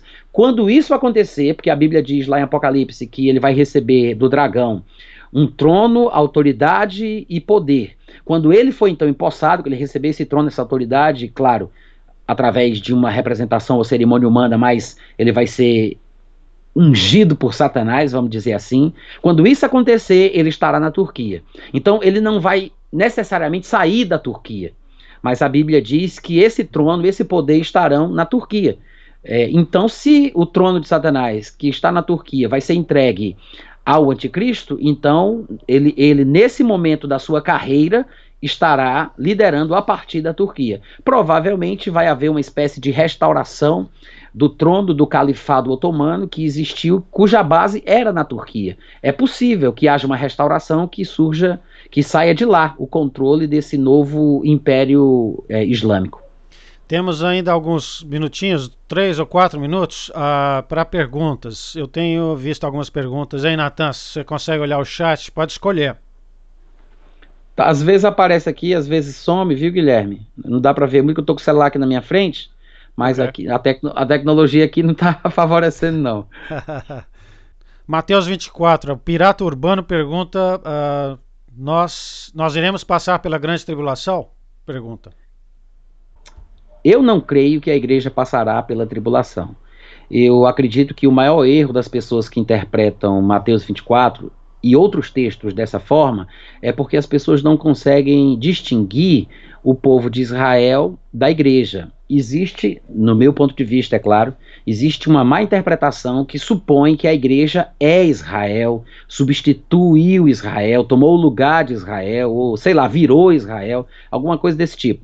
E por causa disso, as pessoas pegam passagens que parecem ser muito claramente voltadas especificamente para a terra de Israel, para o povo judeu, por causa do plano de Deus ao lidar com eles naquele determinado momento, e eles querem atribuir isso ao, ao povo de, de à igreja, né? Porque eles confundem a expressão povo de Deus, escolhidos, santos, e toda vida que aparece isso, eles acham que está se referindo à igreja. E não sabem distinguir que Deus ele está lidando com o povo de Israel de uma forma específica e ele lida com a igreja de uma forma específica. Então eu acho que o maior problema é esse: é as pessoas não conseguirem distinguir quais declarações são é, dirigidas especificamente aos israelitas e quais declarações são dirigidas à igreja. Ok, antes da gente passar para a última terça parte dessa live, Natan, fala um pouquinho do seu website, do que tem lá, o que, que o pessoal pode adquirir. É, discorra aí sobre o seu website e ministério, por favor. Bom, gente, eu tenho aí um site na internet já faz alguns anos, é o meu nome, natanrufino.com.br, e lá tem textos tem textos, áudios e vídeos. Inclusive, os áudios que são postados lá são automaticamente também é, veiculados pelo podcast. Se você tiver um, um, aplicativo de podcast aí no seu celular, no seu tablet, se você fizer uso de podcasts, se você procurar pelo nome Natan Rufino, você vai encontrar dois canais de podcast. Tem um de vídeo e tem um de áudio. O de vídeo, infelizmente, está desativado, porque eu não tenho condição financeira de manter um servidor para que eu possa colocar o material lá mas o de áudio está ativo. Então você tenta é, se inscrever no de áudio, você vai receber pelo podcast também todos os áudios que eu posto lá no meu site. Se você for acessar os áudios pelo site, o site ele é responsivo, ele se adequa à tela do dispositivo que você estiver usando. Se você tiver um celular, ele vai se adequar à tela do celular e assim sucessivamente. E você pode inclusive baixar o áudio desse podcast lá no site se você acessar no seu celular. E você pode também acessar esse material no meu aplicativo, é, que é um bot dentro do Telegram. Se você já está no Telegram, seja muito bem-vindo ao melhor aplicativo do mundo. Basta você digitar lá na barra de pesquisa Natan Rufino e vai aparecer o meu perfil e vai aparecer também o meu aplicativo, que é um robô, que é o bot, com um N verde. Basta você entrar nesse bot e você iniciar o bot e a partir dali você vai ter acesso a todos os meus textos, meus áudios, meus vídeos. Além disso, no meu site também tem uma loja de livros, onde é, eu deixo disponível lá os meus livros, os que estão impressos na ocasião, e alguns livros de outros autores que me abençoam muito. E você pode também comprar livros na versão digital para o Kindle. Se você acessar o site amazon.com ou .com.br, ou seja lá o, o, domínio que você procurar, o site da Amazon, e você colocar Nathan Rufino, vai aparecer todos os meus livros que já estão no formato digital. E daí você pode usufruir de tudo que eu vou produzindo. E se quiser ter contato comigo, fala comigo pelo Telegram, tá? Que é o único meio que eu uso para me comunicar com as pessoas. No final da live vamos ter alguns segundos aí com o endereço do site natanrofino.com.br. Anotem, visitem, vale a pena, pessoal, ok? Eu não posso deixar de passar uma pergunta que eu pessoalmente não tenho muito, não gasto muito tempo com ela, mas é sobre a salvação. Muita gente perguntou uh, sobre isso. Perde-se a salvação ou não? Natan. Olha, é uma pergunta simples de resposta complicada, né? Porque se eu disser simplesmente assim, é, é, é, perde, sem explicar porquê, as pessoas vão ficar confusas e vão achar que eu não tenho conhecimento de passagens bíblicas que parecem dizer que não se perde. Agora, o, o, básico do que eu posso dizer sobre isso, é essencialmente, que a maioria das pessoas que vão falar sobre esse assunto parecem se esquecer ou não têm o entendimento, é o seguinte: o essencial é que a única razão pela qual se pode perder a salvação é porque a salvação hoje, nesse tempo da vida, ela é usufruída pela fé. E a fé é a convicção de fatos que não se veem, é a certeza de coisas que ainda se esperam. Em outras palavras, a salvação, hoje, no tempo atual da vida, ela não é uma realidade manifesta, ela é uma realidade esperada. É por isso que alguns pregadores gostam de dizer que a salvação envolve os três tempos da vida: o passado, o presente e o futuro. Fomos salvos, somos salvos e seremos salvos. Mas na verdade, a salvação ela está preparada para se manifestar no último tempo, como diz Pedro na sua epístola. Em outras palavras, quando o nosso corpo finalmente for absorvido pela imortalidade e o nosso corpo corruptível for absorvido pela incorruptibilidade, aí vai se cumprir o que eu chamo de irreversibilidade da salvação. Daí para frente é impossível perder a salvação. Mas por que é possível perder a salvação hoje? Porque hoje nós somos salvos pela fé. O que é a fé? A fé é o substituto da coisa esperada. Então a fé é a convicção, a fé é a certeza. Então a certeza e a convicção não são a coisa em si. É por isso que a Bíblia diz que a fé é a convicção de fatos que não se veem. Ou seja, os fatos são invisíveis, mas a convicção está em mim presente, substituindo fato, os fatos por enquanto. A fé é a certeza de coisas que eu espero. As coisas que eu espero ainda não se manifestaram, ainda não estão presentes, são invisíveis, mas a minha certeza substitui as coisas. Então, hoje nós somos salvos pela fé, mas um dia nós não precisaremos mais da fé para usufruirmos da salvação, porque a salvação se manifestará no tempo predeterminado por Deus. Por que é possível perder a salvação? Porque a salvação ainda não se manifestou. Então, até lá, nós estamos neste grande teste da vida cristã para que possamos usufruir da bênção que nos foi prometida. É, é, é essencialmente por isso, assim, a grosso modo, por que se perde a salvação? Aspas, né? Perfeito. Pastor João Peixoto pergunta: uh, Pastor Natan, fale sobre o significado da apostasia em 2 Tessalonicenses, capítulo 2. Olha, eu tenho inclusive textos, áudios e vídeos especificamente sobre esse assunto. A última série de ministrações que eu fiz envolvendo o 2 Tessalonicenses capítulo 2, eu falei sobre apostasia durante três horas, se eu não estiver enganado.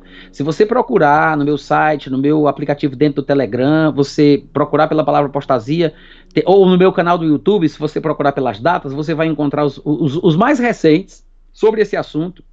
Eu falo especificamente sobre isso.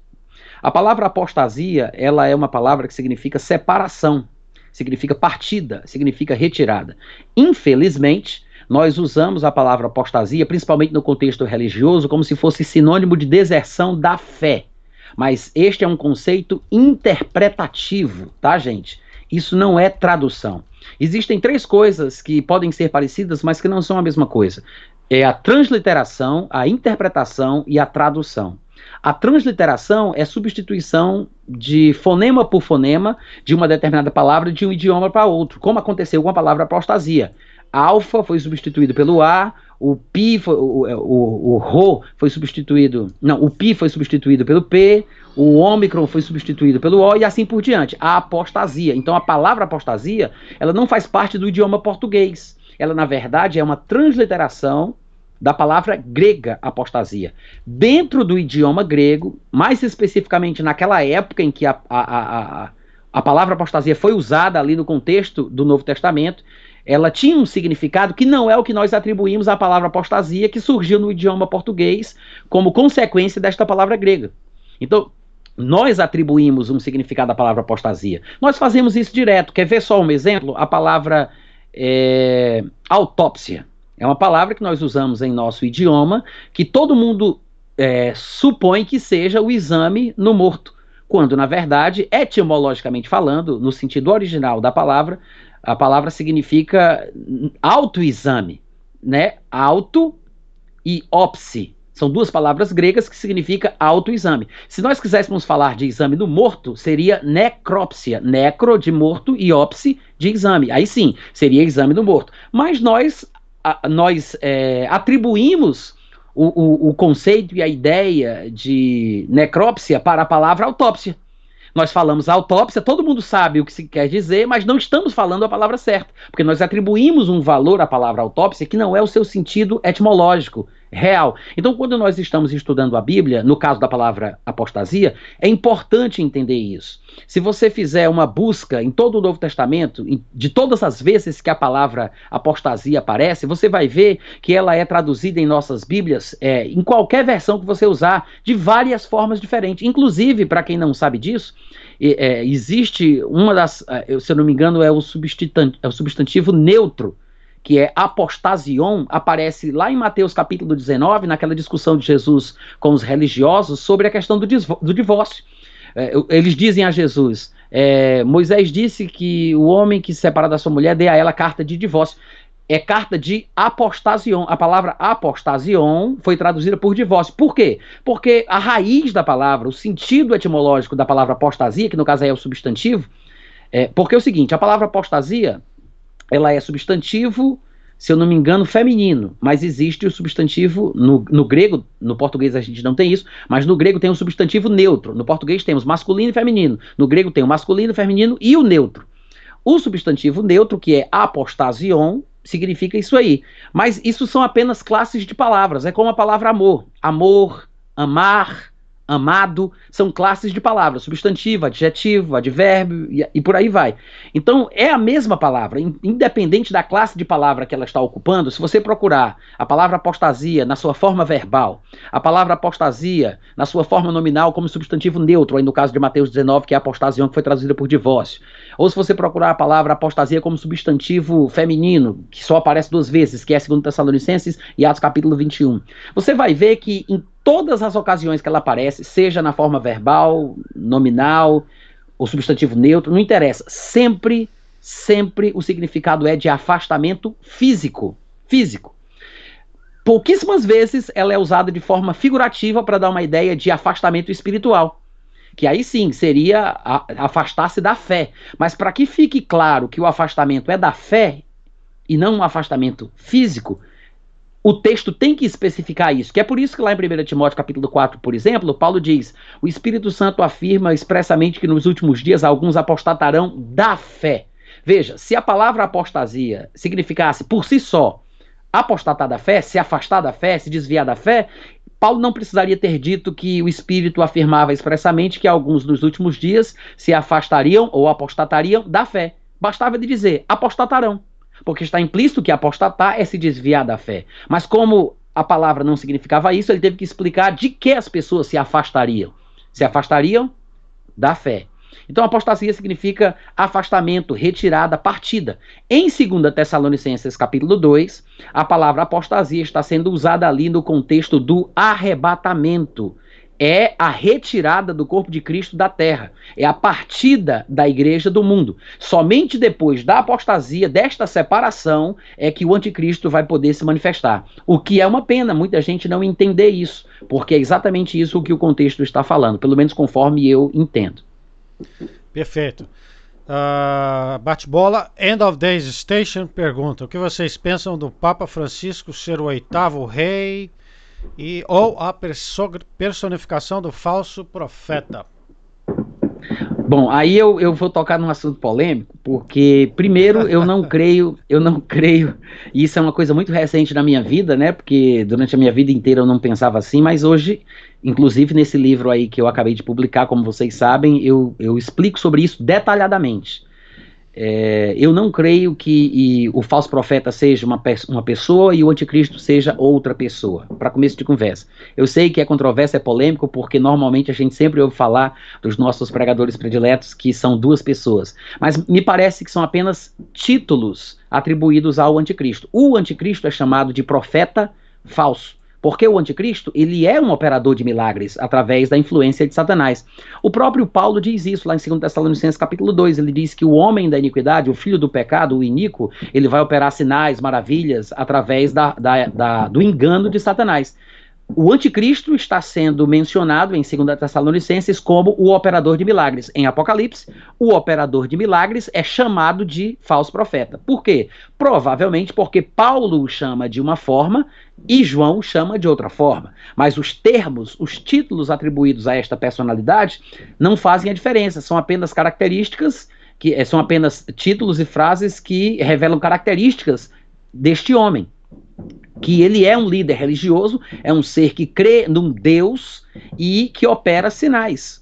Mas, para mim, ele é a mesma pessoa. O falso profeta, Gog, o anticristo, o chifre pequeno, o Inico, o filho da perdição, tudo isso aí são apenas títulos e frases que são atribuídas ao anticristo. Aí as pessoas costumam dizer, ah, mas tem passagens que dizem que são duas pessoas. Não tem. O que tem, por exemplo, em Apocalipse, é um texto que fala que a, a, besta será lançada no lago de fogo e junto com ela irá o falso profeta. Qual é o problema? É porque as pessoas, quando ouvem a palavra besta, pensam que o texto diz que o anticristo é a besta. Muita gente, quando lê a palavra besta em Apocalipse, pensa que aquilo significa que a besta é o anticristo.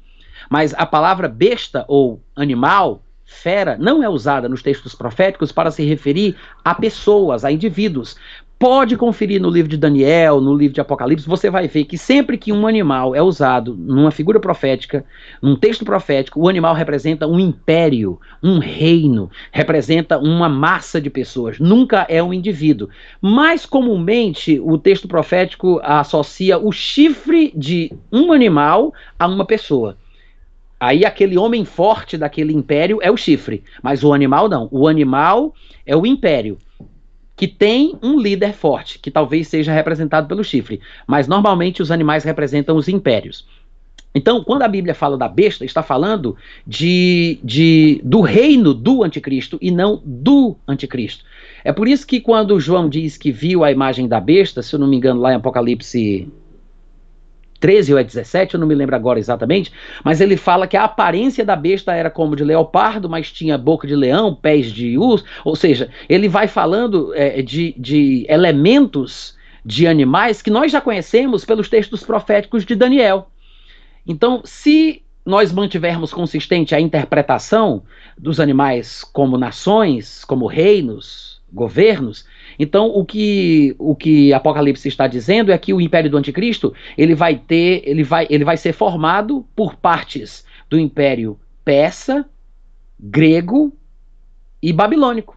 Basicamente isso. Mas o que vai predominar vai ser a aparência do leopardo. Ele diz, ele tinha aparência de leopardo, mas aí ele fala da boca e dos pés. Ou seja, elementos de outras nações, mas a predominância vai ser do Império Grego. Agora, quando eu digo Império Grego, eu não estou falando lá da Grécia, não. Não estou falando lá de Atenas, não. Eu estou falando da parte profética que importa, que é aquela que é salientada repetidamente no livro de Daniel, que é quando o Império Grego ele se divide em Reino do Norte e em Reino do Sul, que são os, os conhecidos impérios Seleucida, ou dinastia Seleucida, e o Império do Sul, que é a dinastia Ptolomaica.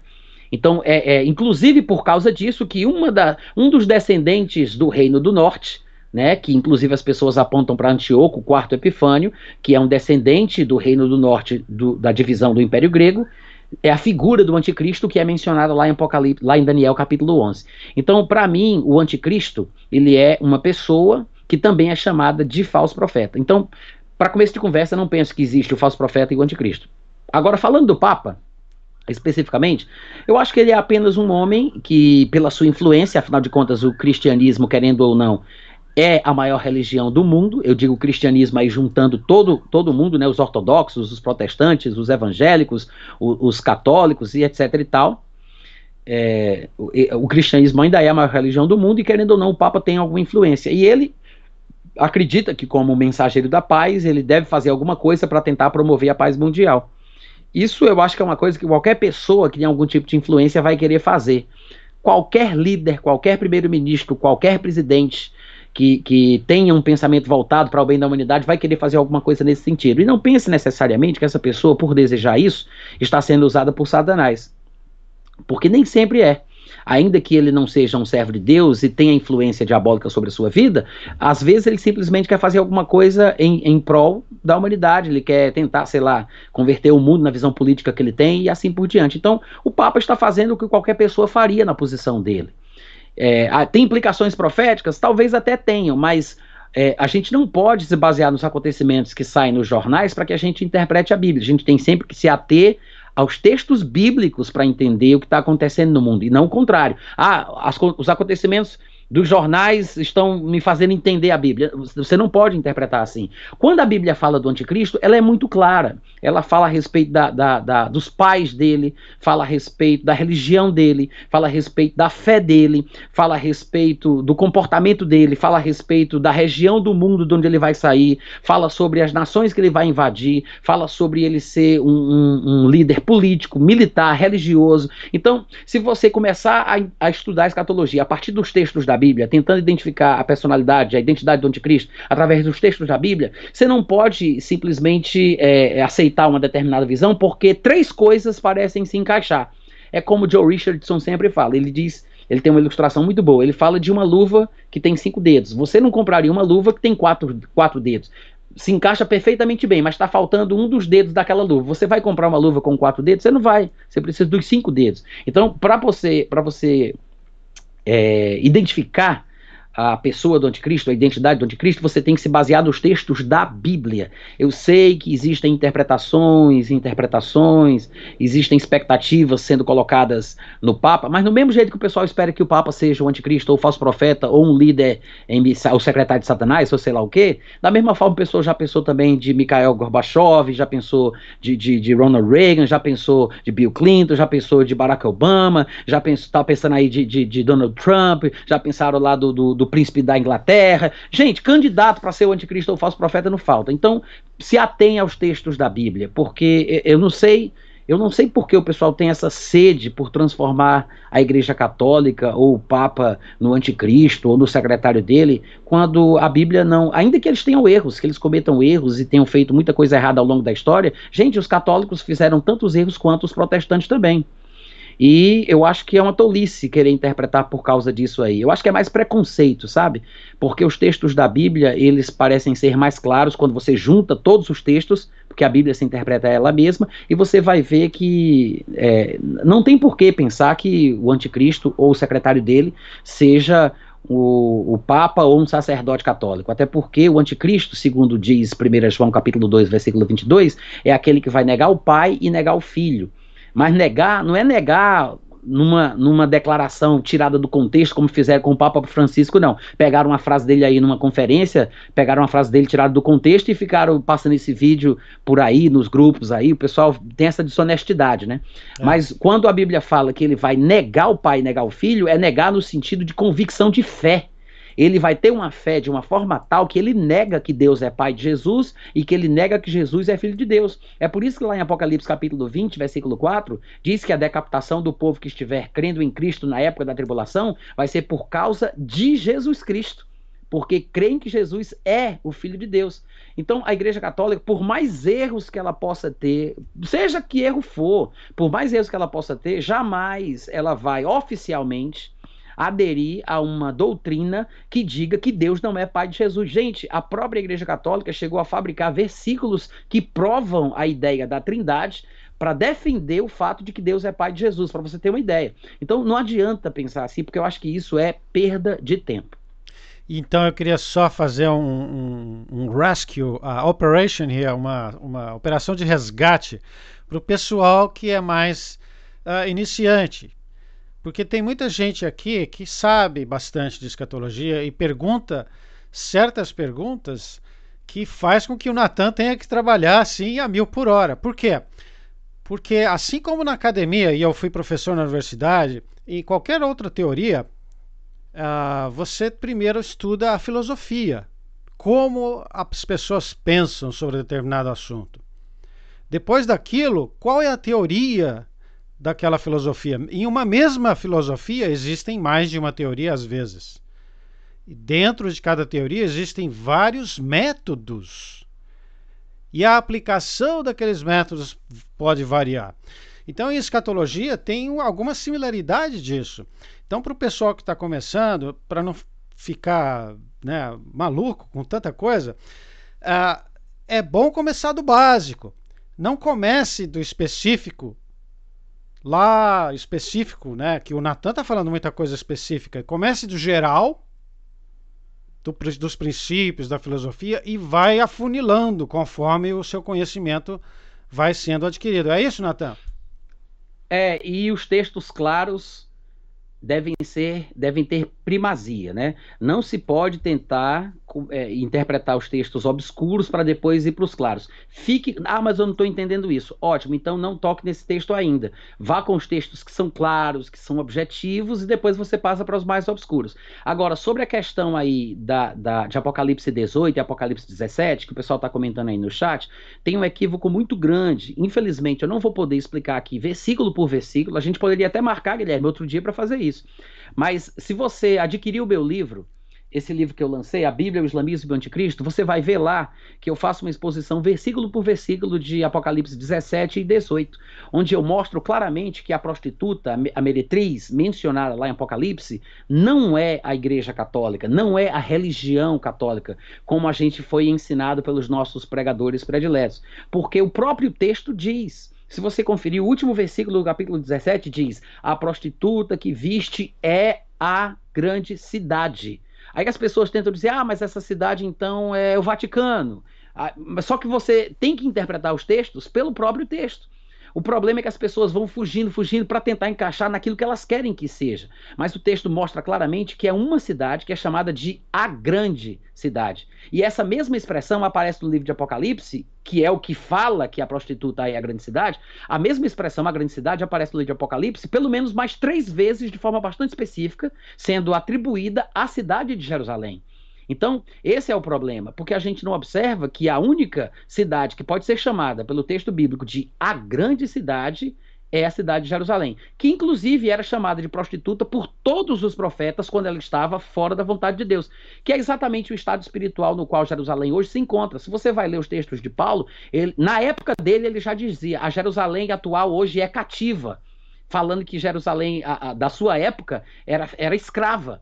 E essa é, esse é o estado espiritual da Jerusalém da época da tribulação, que é justamente por causa da tribulação que eles vão se arrepender, vão, vão se, se converter, vão reconhecer Jesus como Senhor e vão dizer Baruch Rabá B'Shem Adonai, né? Vão, vão recebê-lo. Acertei aí, Guilherme? Exatamente. Seu hebraico tá beleza. Baruch Hashem, é isso aí. Mas uh, muito legal. Pessoal, eu sei que vocês estão aí adorando uh, cavar aí o cérebro do, do Natan, mas eu não vou me alongar muito. Tem gente falando, vamos fazer uma vigília, vai até meia-noite. não, não, para com isso. Não tem nada disso, não.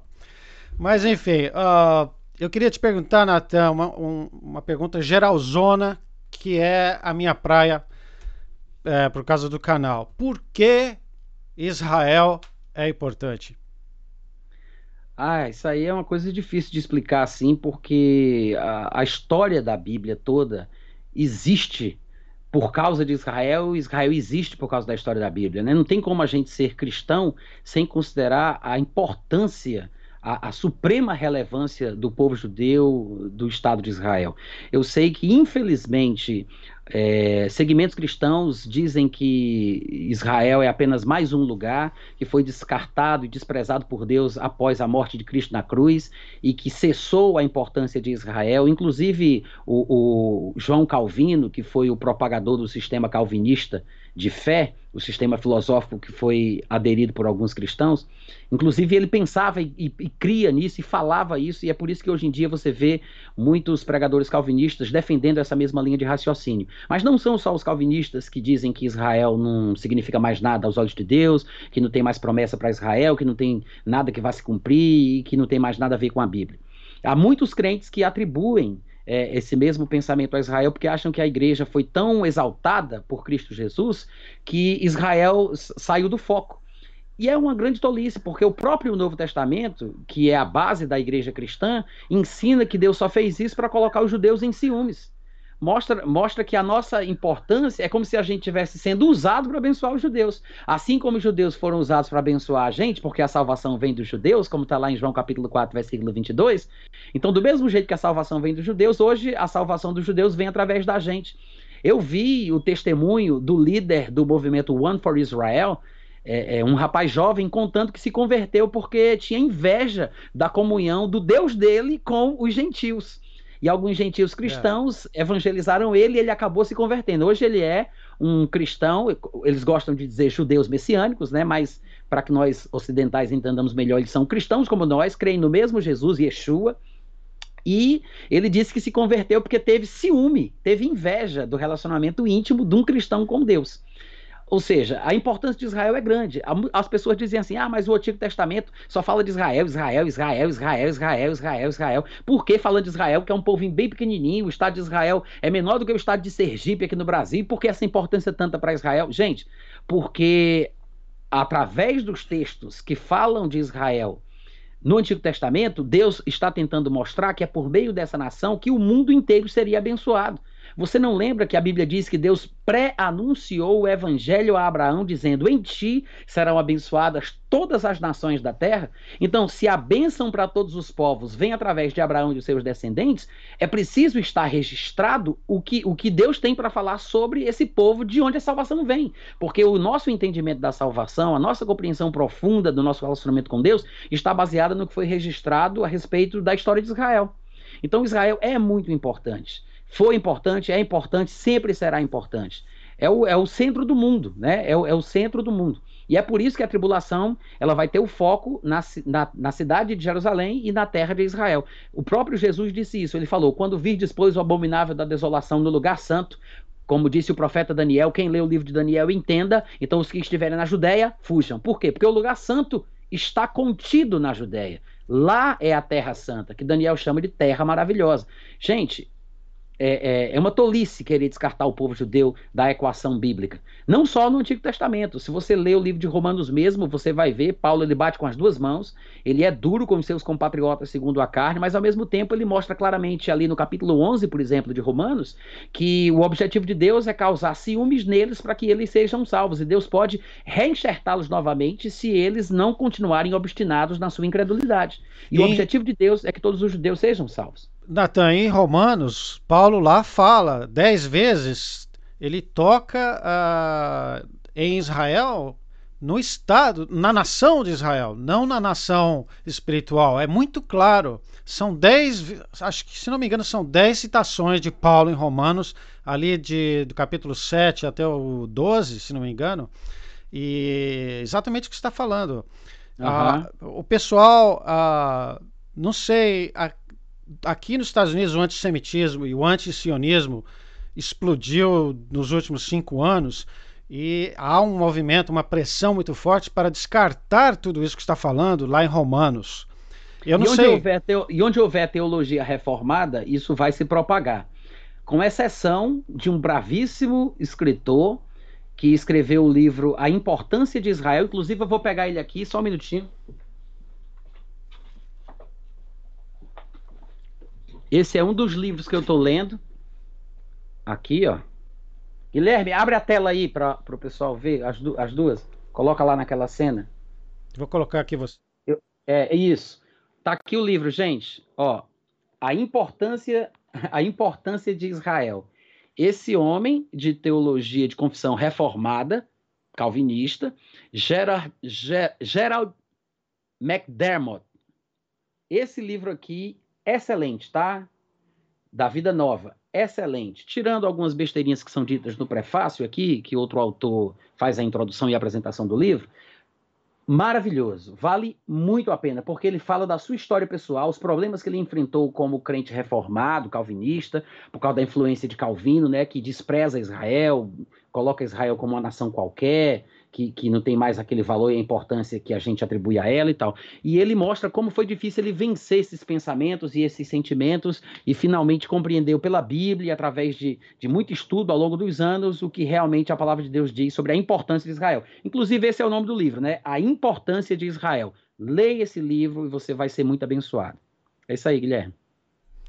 É isso aí. O João Carlos Fera pergunta: em Fortaleza, onde posso encontrar o seu livro? Qual livraria? Não tem livro meu livraria nenhuma no Brasil, tá, gente? Todos os meus livros, pelo menos por enquanto, são vendidos no meu site, natanrufino.com.br. Tá? Entra lá, você vai poder pagar lá com cartão de crédito, cartão de débito, dá para pagar com boleto, dá para fazer transferência bancária, inclusive dá para comprar pelos, dos Estados Unidos, da Europa, de qualquer lugar, tá? Pessoas dos Estados Unidos já compraram livros meus, a gente fez, eu mandei, chegou bonitinho, no Reino Unido também, é, tem gente de Portugal que recebeu. Então, é, vocês podem entrar, ler, se tiver dúvida, fala comigo, mas é pelo meu site, tá, gente? Eu tenho vendido lá assim já faz muitos anos e dá muito certo. No dia que alguma editora tiver interesse de publicar livros meus ou alguma distribuidora quiser levar livros meus para as cidades, a gente vê como é que faz. Mas hoje não tem problema. Entra no site, compra, rapidinho chega em qualquer lugar do Brasil. O seu xará, né? É do mundo. O é. seu xará está perguntando algo que você mencionou aí antes, mas enfim, a Natan ah. Moura pergunta: gostaria de uma explicação sobre a marca da besta. Natan Moura é o filho de Marcílio Moura, será? Talvez. Se for, eu conheço. Bom, o que é que acontece? A marca da besta. Isso é um assunto é, é, interessante. Eu, como falei para vocês, né, tenho formação técnica em programação de computadores e eu sempre pensei que seria o código de barras, o, o chip subcutâneo, uma tatuagem é, é, com algum tipo de circuito impresso que ficaria na pele, alguma coisa assim, né? Informatizada, alguma coisa nesse sentido, um chip no cérebro, sei lá. Mas é, depois que eu comecei a estudar essa questão do islamismo, eu vi uma declaração de um ex-terrorista chamado Walid Shoubet, que é um pregador hoje em dia cristão bem fervoroso. Eu acho ele assim até bastante eloquente, tal, não sei o quê, mas é, ele fez uma declaração que me chamou a atenção. Ele disse que alguns pergaminhos gregos, ele teve acesso a alguns manuscritos gregos, e quando ele viu a passagem de Apocalipse 13, 18, que fala sobre a marca da besta, ele parecia conseguir ler na sua língua árabe. E ele disse que achou aquilo esquisitíssimo. E depois ele foi pesquisando e viu que, na verdade, as três letras gregas que estavam no, no manuscrito ali eram exatamente as mesmas é, as mesmas é, letras e, ou frases, a mesma, é como se fosse uma frase em árabe. As três letras representavam coisas específicas no idioma árabe. E ele disse que aquilo significava para ele uma coisa que no árabe ele entendia, mas por que, que aquelas letras estavam lá? E ele percebeu que as mesmas que as letras gregas que representariam os números 666, na verdade, tem a forma dessa frase em árabe. Eu sei que está um pouco enrolado, mas é exatamente isso. E, e, se você estudou um pouco de teologia, e se você já estudou sobre a formação da Bíblia, você sabe que existe uma ciência chamada de crítica textual, que explica como é que os textos chegaram até nós. Porque houve uma época que não existia imprensa, não existia xerox, não, não existia impressora, né? Então, nessa época, todos os textos eram replicados através é, da escrita à mão tudo era feito à mão. Então, tudo era manuscrito. O que Paulo escreveu e o que pessoas escreveram mil anos depois, fazendo cópias de cópias de cópias de cópias do que Paulo tinha escrito. Então, tudo era manuscrito. Então, estes inúmeros manuscritos rolaram aí durante 1500 anos até o dia que a imprensa foi inventada. E quando eles foram fazer a compilação do Novo Testamento grego, eles pegaram todos os fragmentos dos manuscritos gregos existentes e tentaram reconstruir o suposto texto original. Mas havia muita variante textual, ou seja, em algumas passagens, Lucas 1:1 ou vamos colocar Apocalipse 13, é, é, 3,18, que é a passagem da marca da besta, tinha uma frase, no outro fragmento de outro lugar, de outro século, tinha outra frase, ou seja, os textos não eram iguais. Havia variação, variantes textuais. Em outras palavras, o que eu quero dizer é que eles conseguiram catalogar variantes textuais do Novo Testamento, de Mateus e Apocalipse. Nem todo versículo tem variantes textuais catalogadas, mas curiosamente, em Apocalipse capítulo 13, versículo 18, tem pelo menos três ou quatro variantes textuais. Ou seja, simples números, simples três números foram escritos de várias formas diferentes em vários manuscritos gregos. Por qual razão, eu não sei. Mas só aumenta ainda mais a suspeita do que foi falado pelo ex-terrorista que disse que conseguiu ler o texto porque a, a, as letras gregas eram semelhantes a uma frase em árabe, porque é a mesma forma, o mesmo formato. E as variantes é, textuais desse, desse texto é, são diversas. Em alguns lugares o número é 666, em outros lugares é 646, em outros lugares é outro número. Em outras palavras, não há uma convicção de qual número realmente estava ali ou se realmente era um número. Por causa disso, eu sou tendencioso a pensar, não estou sendo dogmático aqui, não estou querendo dizer que isso é assim, mas pelo menos é o que me faz pensar que essa marca, na verdade, pelo próprio texto é, grego, é, é, na verdade uma marca externa, não é uma coisa subcutânea, porque ele fala lá no próprio texto que, que foi colocada no braço, não é sob o braço, é sobre, não é sob, sobre o braço. Então é uma coisa que talvez possa ser vista porque está na testa e está no braço, é uma coisa vista, não é algo subcutâneo, não é um chip implantado, não é uma tatuagem eletrônica. É, é, é, uma coisa, é um emblema, um símbolo, uma coisa que representa uma convicção.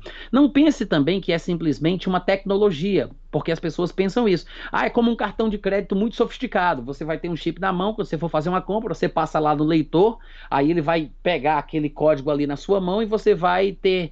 Você vai ser debitado né, da sua conta é, é, aqu aquela quantia por aquele valor.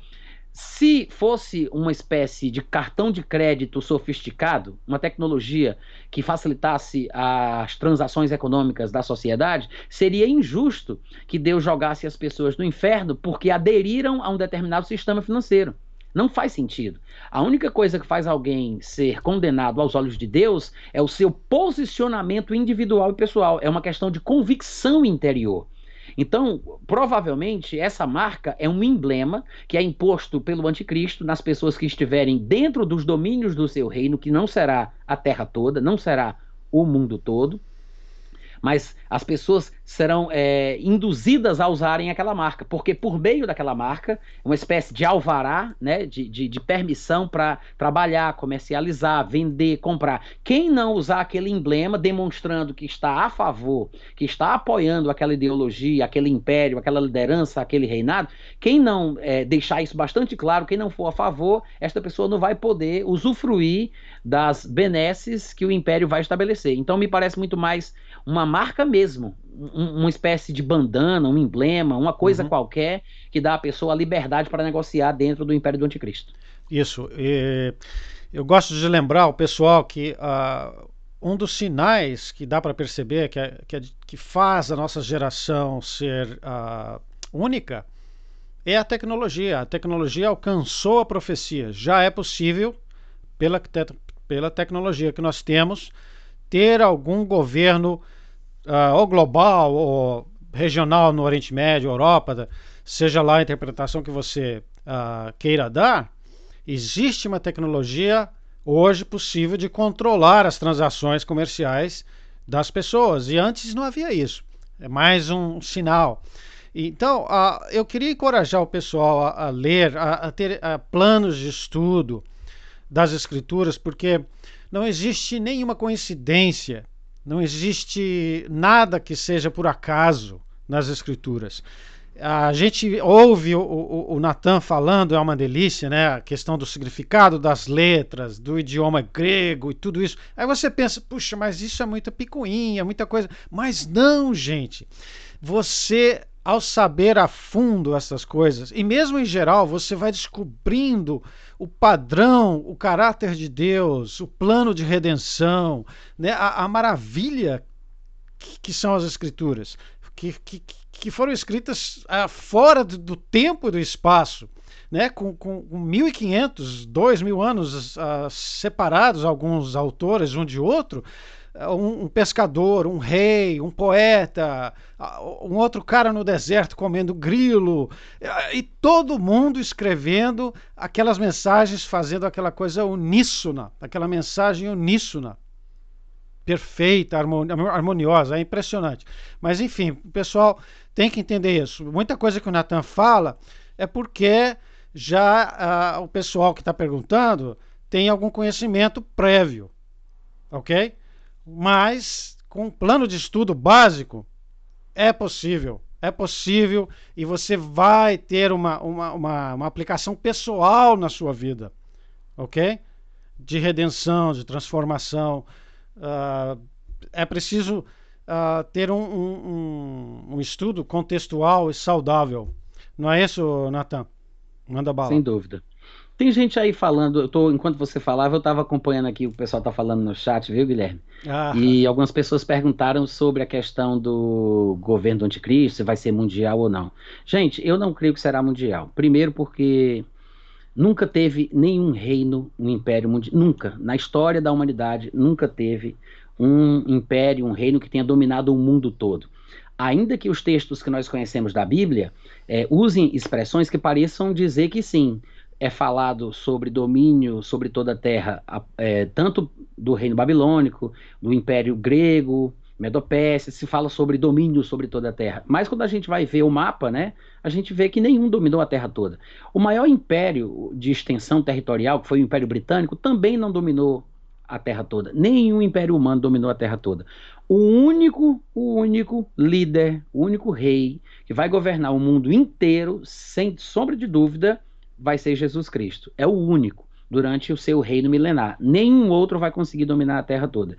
Todos os líderes que surgiram, inclusive esses aí proféticos da estátua de Nabucodonosor, né, o, o Império Babilônico, Medopécia, o grego, etc., todos eles dominaram uma vasta extensão de terra, mas principalmente aquela região ali do Oriente Médio, incluindo o Estado de Israel, principalmente a cidade de Jerusalém.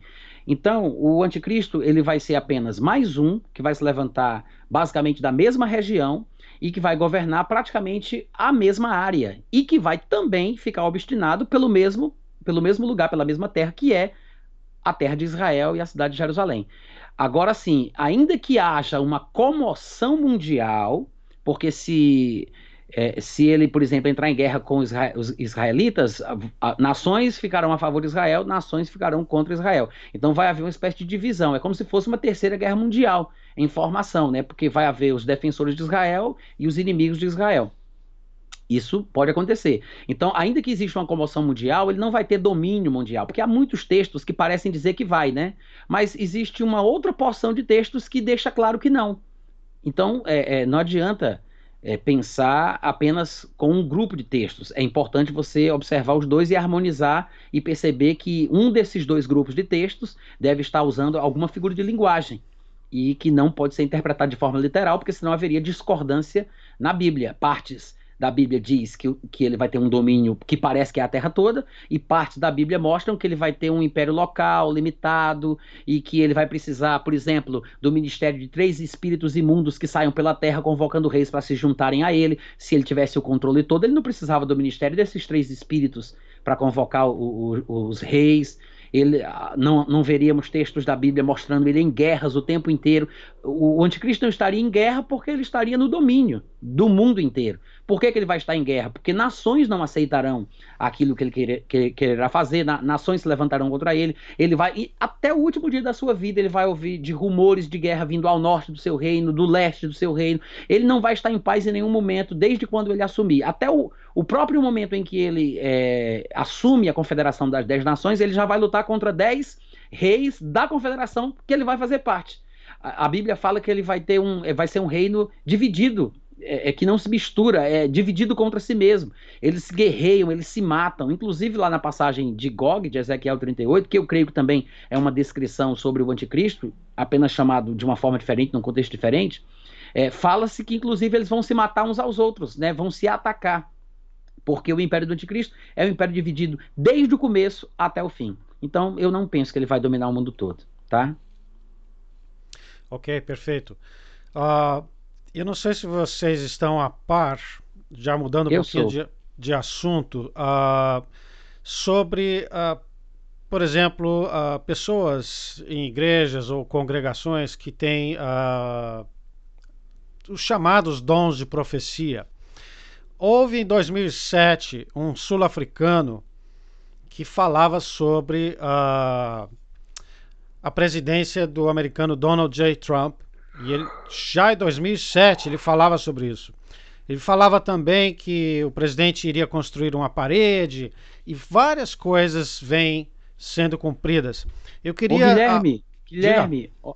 olha uma coisa interessante aí. Tâmara Bacalhau. Essa irmã tá aí no chat, acabou de falar uma coisa que me chamou a atenção. Ela disse: Me reverti ao islamismo, que é a forma que eles falam da conversão para o islamismo, em 2017. E voltei para Cristo através do testemunho do Walid Shoubet. Ela acabou de falar aí. Oh, Era é... islâmica e se converteu. Oh, Tamara, valeu. Obrigado aí pelo comentário. O Shoubet foi mencionado pelo Natan agora há pouco e eu não tinha visto o seu comentário. Que bacana. Pode continuar, a, Guilherme. A, a Tâmara, uh, ela não, até, até onde eu sei, ela não está uh, no, nos, no, no Caravanas da Noite, mas Tâmara, por favor, Seja bem-vinda aí ao, aos canais do Natan Rufino e Caravanas da Noite, viu? Mas então eu falava sobre uh, pessoas que têm dons proféticos. Uh, a gente tem que ter esse temor né, de, de, de esperar para ver, assim como o Natan falava das manchetes de, de, jornais, de notícias, nós não devamos uh, formar nossa teologia a partir de manchetes. A mesma forma, nós não devemos acreditar em tudo que está lá fora. Por quê? Porque toda a nossa base é as escrituras, são as escrituras. Toda a nossa base de interpretação, né, de, de vida pessoal, de caminhar pessoal e de interpretação do mundo, incluindo as notícias, incluindo uh, pessoas que possam nas igrejas falar, né, dar uma palavra de, uh, profética, por assim dizer, né? Então, as coisas ficam mais simples se vocês conhecerem as Escrituras. Ok? Uh, eu queria deixar aqui. Vamos caminhando para os 10 uh, eh, minutos finais. A gente passou do tempo, são quase duas horas de live. A gente quase bateu 200 inscritos, ou uh, audiência. Passou um pouquinho, voltou. Muita gente chegando agora, mas uh, eu queria abrir apenas para uma pergunta a mais, Natan. Não sei se você está vendo o chat aí, você pode escolher Tô. a pergunta. Escolhe tá, aí. Eu tenho uma pergunta aí falando se o anticristo vai fazer uso da inteligência artificial avançada, essas coisas todas e tudo mais. Eu acho assim, gente, que quando ele assumir a liderança, ele vai fazer uso de tudo que tiver disponível no mundo na ocasião. Ele vai, se tiver armamento nuclear, ele vai querer usar se tiver inteligência artificial que seja útil aos propósitos deles, ele vai usar, mas não acredito que existam implicações espirituais envolvendo isso aí, ou mesmo textos bíblicos que falem claramente a respeito desse assunto. Antigamente, como eu falei, quando eu ainda pensava que as questões do anticristo seriam mais relacionadas à tecnologia, eu imaginava que aquela estátua que é mencionada lá em Apocalipse, que tem recebe a capacidade para falar, seria uma espécie de robô, que, que uma tecnologia avançada, que antigamente eu pensava assim, né? Mas hoje em dia eu penso diferente. Eu, eu penso assim que, até de forma bastante simplista, eu acho que João estava falando talvez de um monumento que foi feito em homenagem ao renascimento desse Império Islâmico e, num determinado momento, dos minaretes saía, do, dos alto-falantes, a voz do, do, do líder conclamando o povo para se prostrar em oração, como fazem os muçulmanos. E daí, naquele momento que saía aquela voz, todos se prostravam. A palavra que está na nossa Bíblia em português diz adorar, mas é porque a tradução para a palavra grega que está ali pode se adorar, mas significa, na verdade, prostrar-se. Esse é o significado real da palavra. Então, eles se prostravam ali. Então, na minha cabeça hoje, me parece muito mais uma alusão a uma estátua, um monumento, sei lá o quê, com minaretes, com alto-falantes, como nós vemos hoje nas mesquitas muçulmanas, e sai aquela voz de lá, né? Foi dado poder para falar, e quando aquela voz saía, as pessoas se curvavam. Hoje eu penso assim. Ok. Então, eu queria só fechar aqui essa live agradecendo uh, o Natan. Pré-tribulacionista, mas... Jefferson. É. Jefferson perguntando aí. Pré-tribulacionista. Eu, eu é. sou pré-tribulacionista, né? Aham. Eu não eu sei também, a posição do Guilherme. Não. Eu também sou, uh, eu, mas eu sempre digo, eu não sou dogmático, eu posso mudar de posição, eu, eu sou humilde o suficiente para dizer que, olha, se eu chegar a um nível de conhecimento maior a ponto de, de, de me fazer mudar, eu, vou, eu mudarei, não tem problema. Mas eu queria só, antes de fechar, receber o comentário do Natan sobre o seguinte ponto. Natan, o que você pode dizer às pessoas que, quando ouvem sobre o fim do mundo, o Armagedon, né, tem muito medo. Muita gente tem muito medo, tanto cristãos quanto não uh, cristãos, uh, pessoas que creem ou não creem. Uh, são pessoas que têm um pavor, às vezes, muito grande, têm um medo muito grande. Então eu queria pedir a você, Natan, para dar essa pincelada sobre essa, esse papo né, de profecia, de, de fim dos tempos e tal, e a sua mensagem final, etc. Bom, eu acho que as pessoas que ficam apavoradas são aquelas pessoas que pensam que vão passar pela tribulação. Em primeiro lugar, surfo sim, João. É muito precariamente. Minha prancha está até ali atrás, viu? Mas é, o que eu acho é o seguinte: quem entende no o pré-tribulacionismo, quem crê no pré-tribulacionismo, não passa por esse tipo de sofrimento, de ansiedade, de agonia. Pelo contrário, eu acho que se adequa mais àquela citação de Jesus quando ele disse: Quando pois virdes estas coisas acontecerem, levantai os vossos olhos, alegrai-vos, porque a vossa redenção se aproxima. Porque é, não há expectativa de terror, de perseguição e de morte para um cristão se ele acredita que vai ser arrebatado antes do início da tribulação. Ainda que os pós-tribulacionistas possam pensar que a minha visão é equivocada, eu não vivo um segundo de pavor e de medo, justamente por causa das minhas convicções espirituais. Agora, se eu estiver enganado e passar pela tribulação, isso também não, não me dá problema nenhum. Eu tenho até vontade de ficar só para ver se o anticristo é quem eu estou pensando. Mas isso não quer dizer que, que é, eu não creia no, no, no, arrebatamento antes da tribulação. Pelo contrário, eu creio, prego, ensino sobre isso. É assim, essa é a minha convicção absoluta. Mas, gente, eu acho triste pregadores pós-tribulacionistas darem curso de sobrevivência para a tribulação. Eu estava vendo um rapaz falando, muito inteligente, o Otton, de um canal chamado Otton Podcast, se não estiver enganado ele parece ser um pastor pentecostal, não sei se é da Assembleia de Deus, mas ele é, ele tem vídeos curtos de 8, 10 minutos, muito inteligente, muito sensato. E ele, eu estava vendo um vídeo dele um pouco antes de vir para cá e ele falando que tem pastores que estão dando curso, treinamento para o pessoal enfrentar a tribulação. Ou seja, é, é uma boa, né? A ideia é genial, porque o, que o pessoal quer é isso. Pode parecer até piada, mas eu mesmo já vi um pregador ensinando, pregando no púlpito da igreja dele, dizendo para o pessoal comprar alimento não perecível, estocar alimento, comprar arma, criar bunkers no quintal da sua casa. Bunkers é um lugar de proteção de, militar, onde uhum. ele pode ficar protegido do que vai acontecer, né? Tipo um apocalipse zumbi, assim, um negócio bem doido. Então, é, eu acho que esse tipo de pregação é um desserviço, é um terrorismo doutrinário. Eu acho.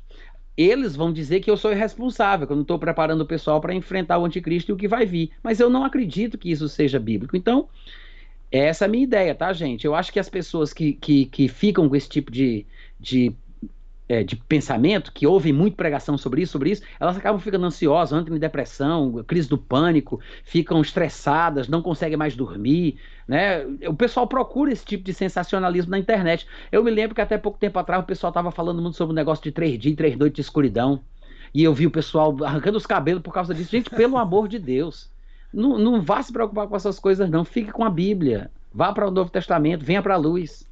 As é escrituras falam sobre isso. Nós não fomos chamados para ter esse temor no coração. Não fomos chamados para isso. Mas enfim, tem uma pergunta para o pessoal que eu não vou deixar o Natan responder, que é a sua tarefa de casa. Para o pessoal do Caravanas, não sei o pessoal aí do Natan, mas por que, que o abominável da desolação não é o abominável homem das neves? Ok? Responde isso depois, depois. Natan, suas considerações finais. Guilherme, muito obrigado pelo carinho, tá? Pela sua educação, a sua gentileza. Foi muito bom te conhecer, muito bom esse contato, estar aqui, me sinto honrado por esse privilégio. E no que precisar, estamos aí, tá? Beijo no coração de todo mundo que nos ouve. Desculpa a gente não poder ter explicado com mais clareza, com textos bíblicos. Toda a situação aqui da live é um negócio que às vezes não dá nem para abrir, abrir a Bíblia direito, né? E tal. Mas quem quiser se aprofundar, gente, lá no meu site tem muito texto, muito áudio, muito vídeo. Nesse livro que eu acabei de postar, eu faço explicações detalhadas, versículo por versículo, tá? Bacana. E, gente, visitem o site do, do, do, do Natan, por favor. Tem muita coisa maravilhosa lá. Natan, eu agradeço de coração, já esperando a sua volta Opa. aqui no Caravanas da Noite, ok? I will be back. All right, all right. Shalom, shalom, pessoal. Amém. Tchau, tchau.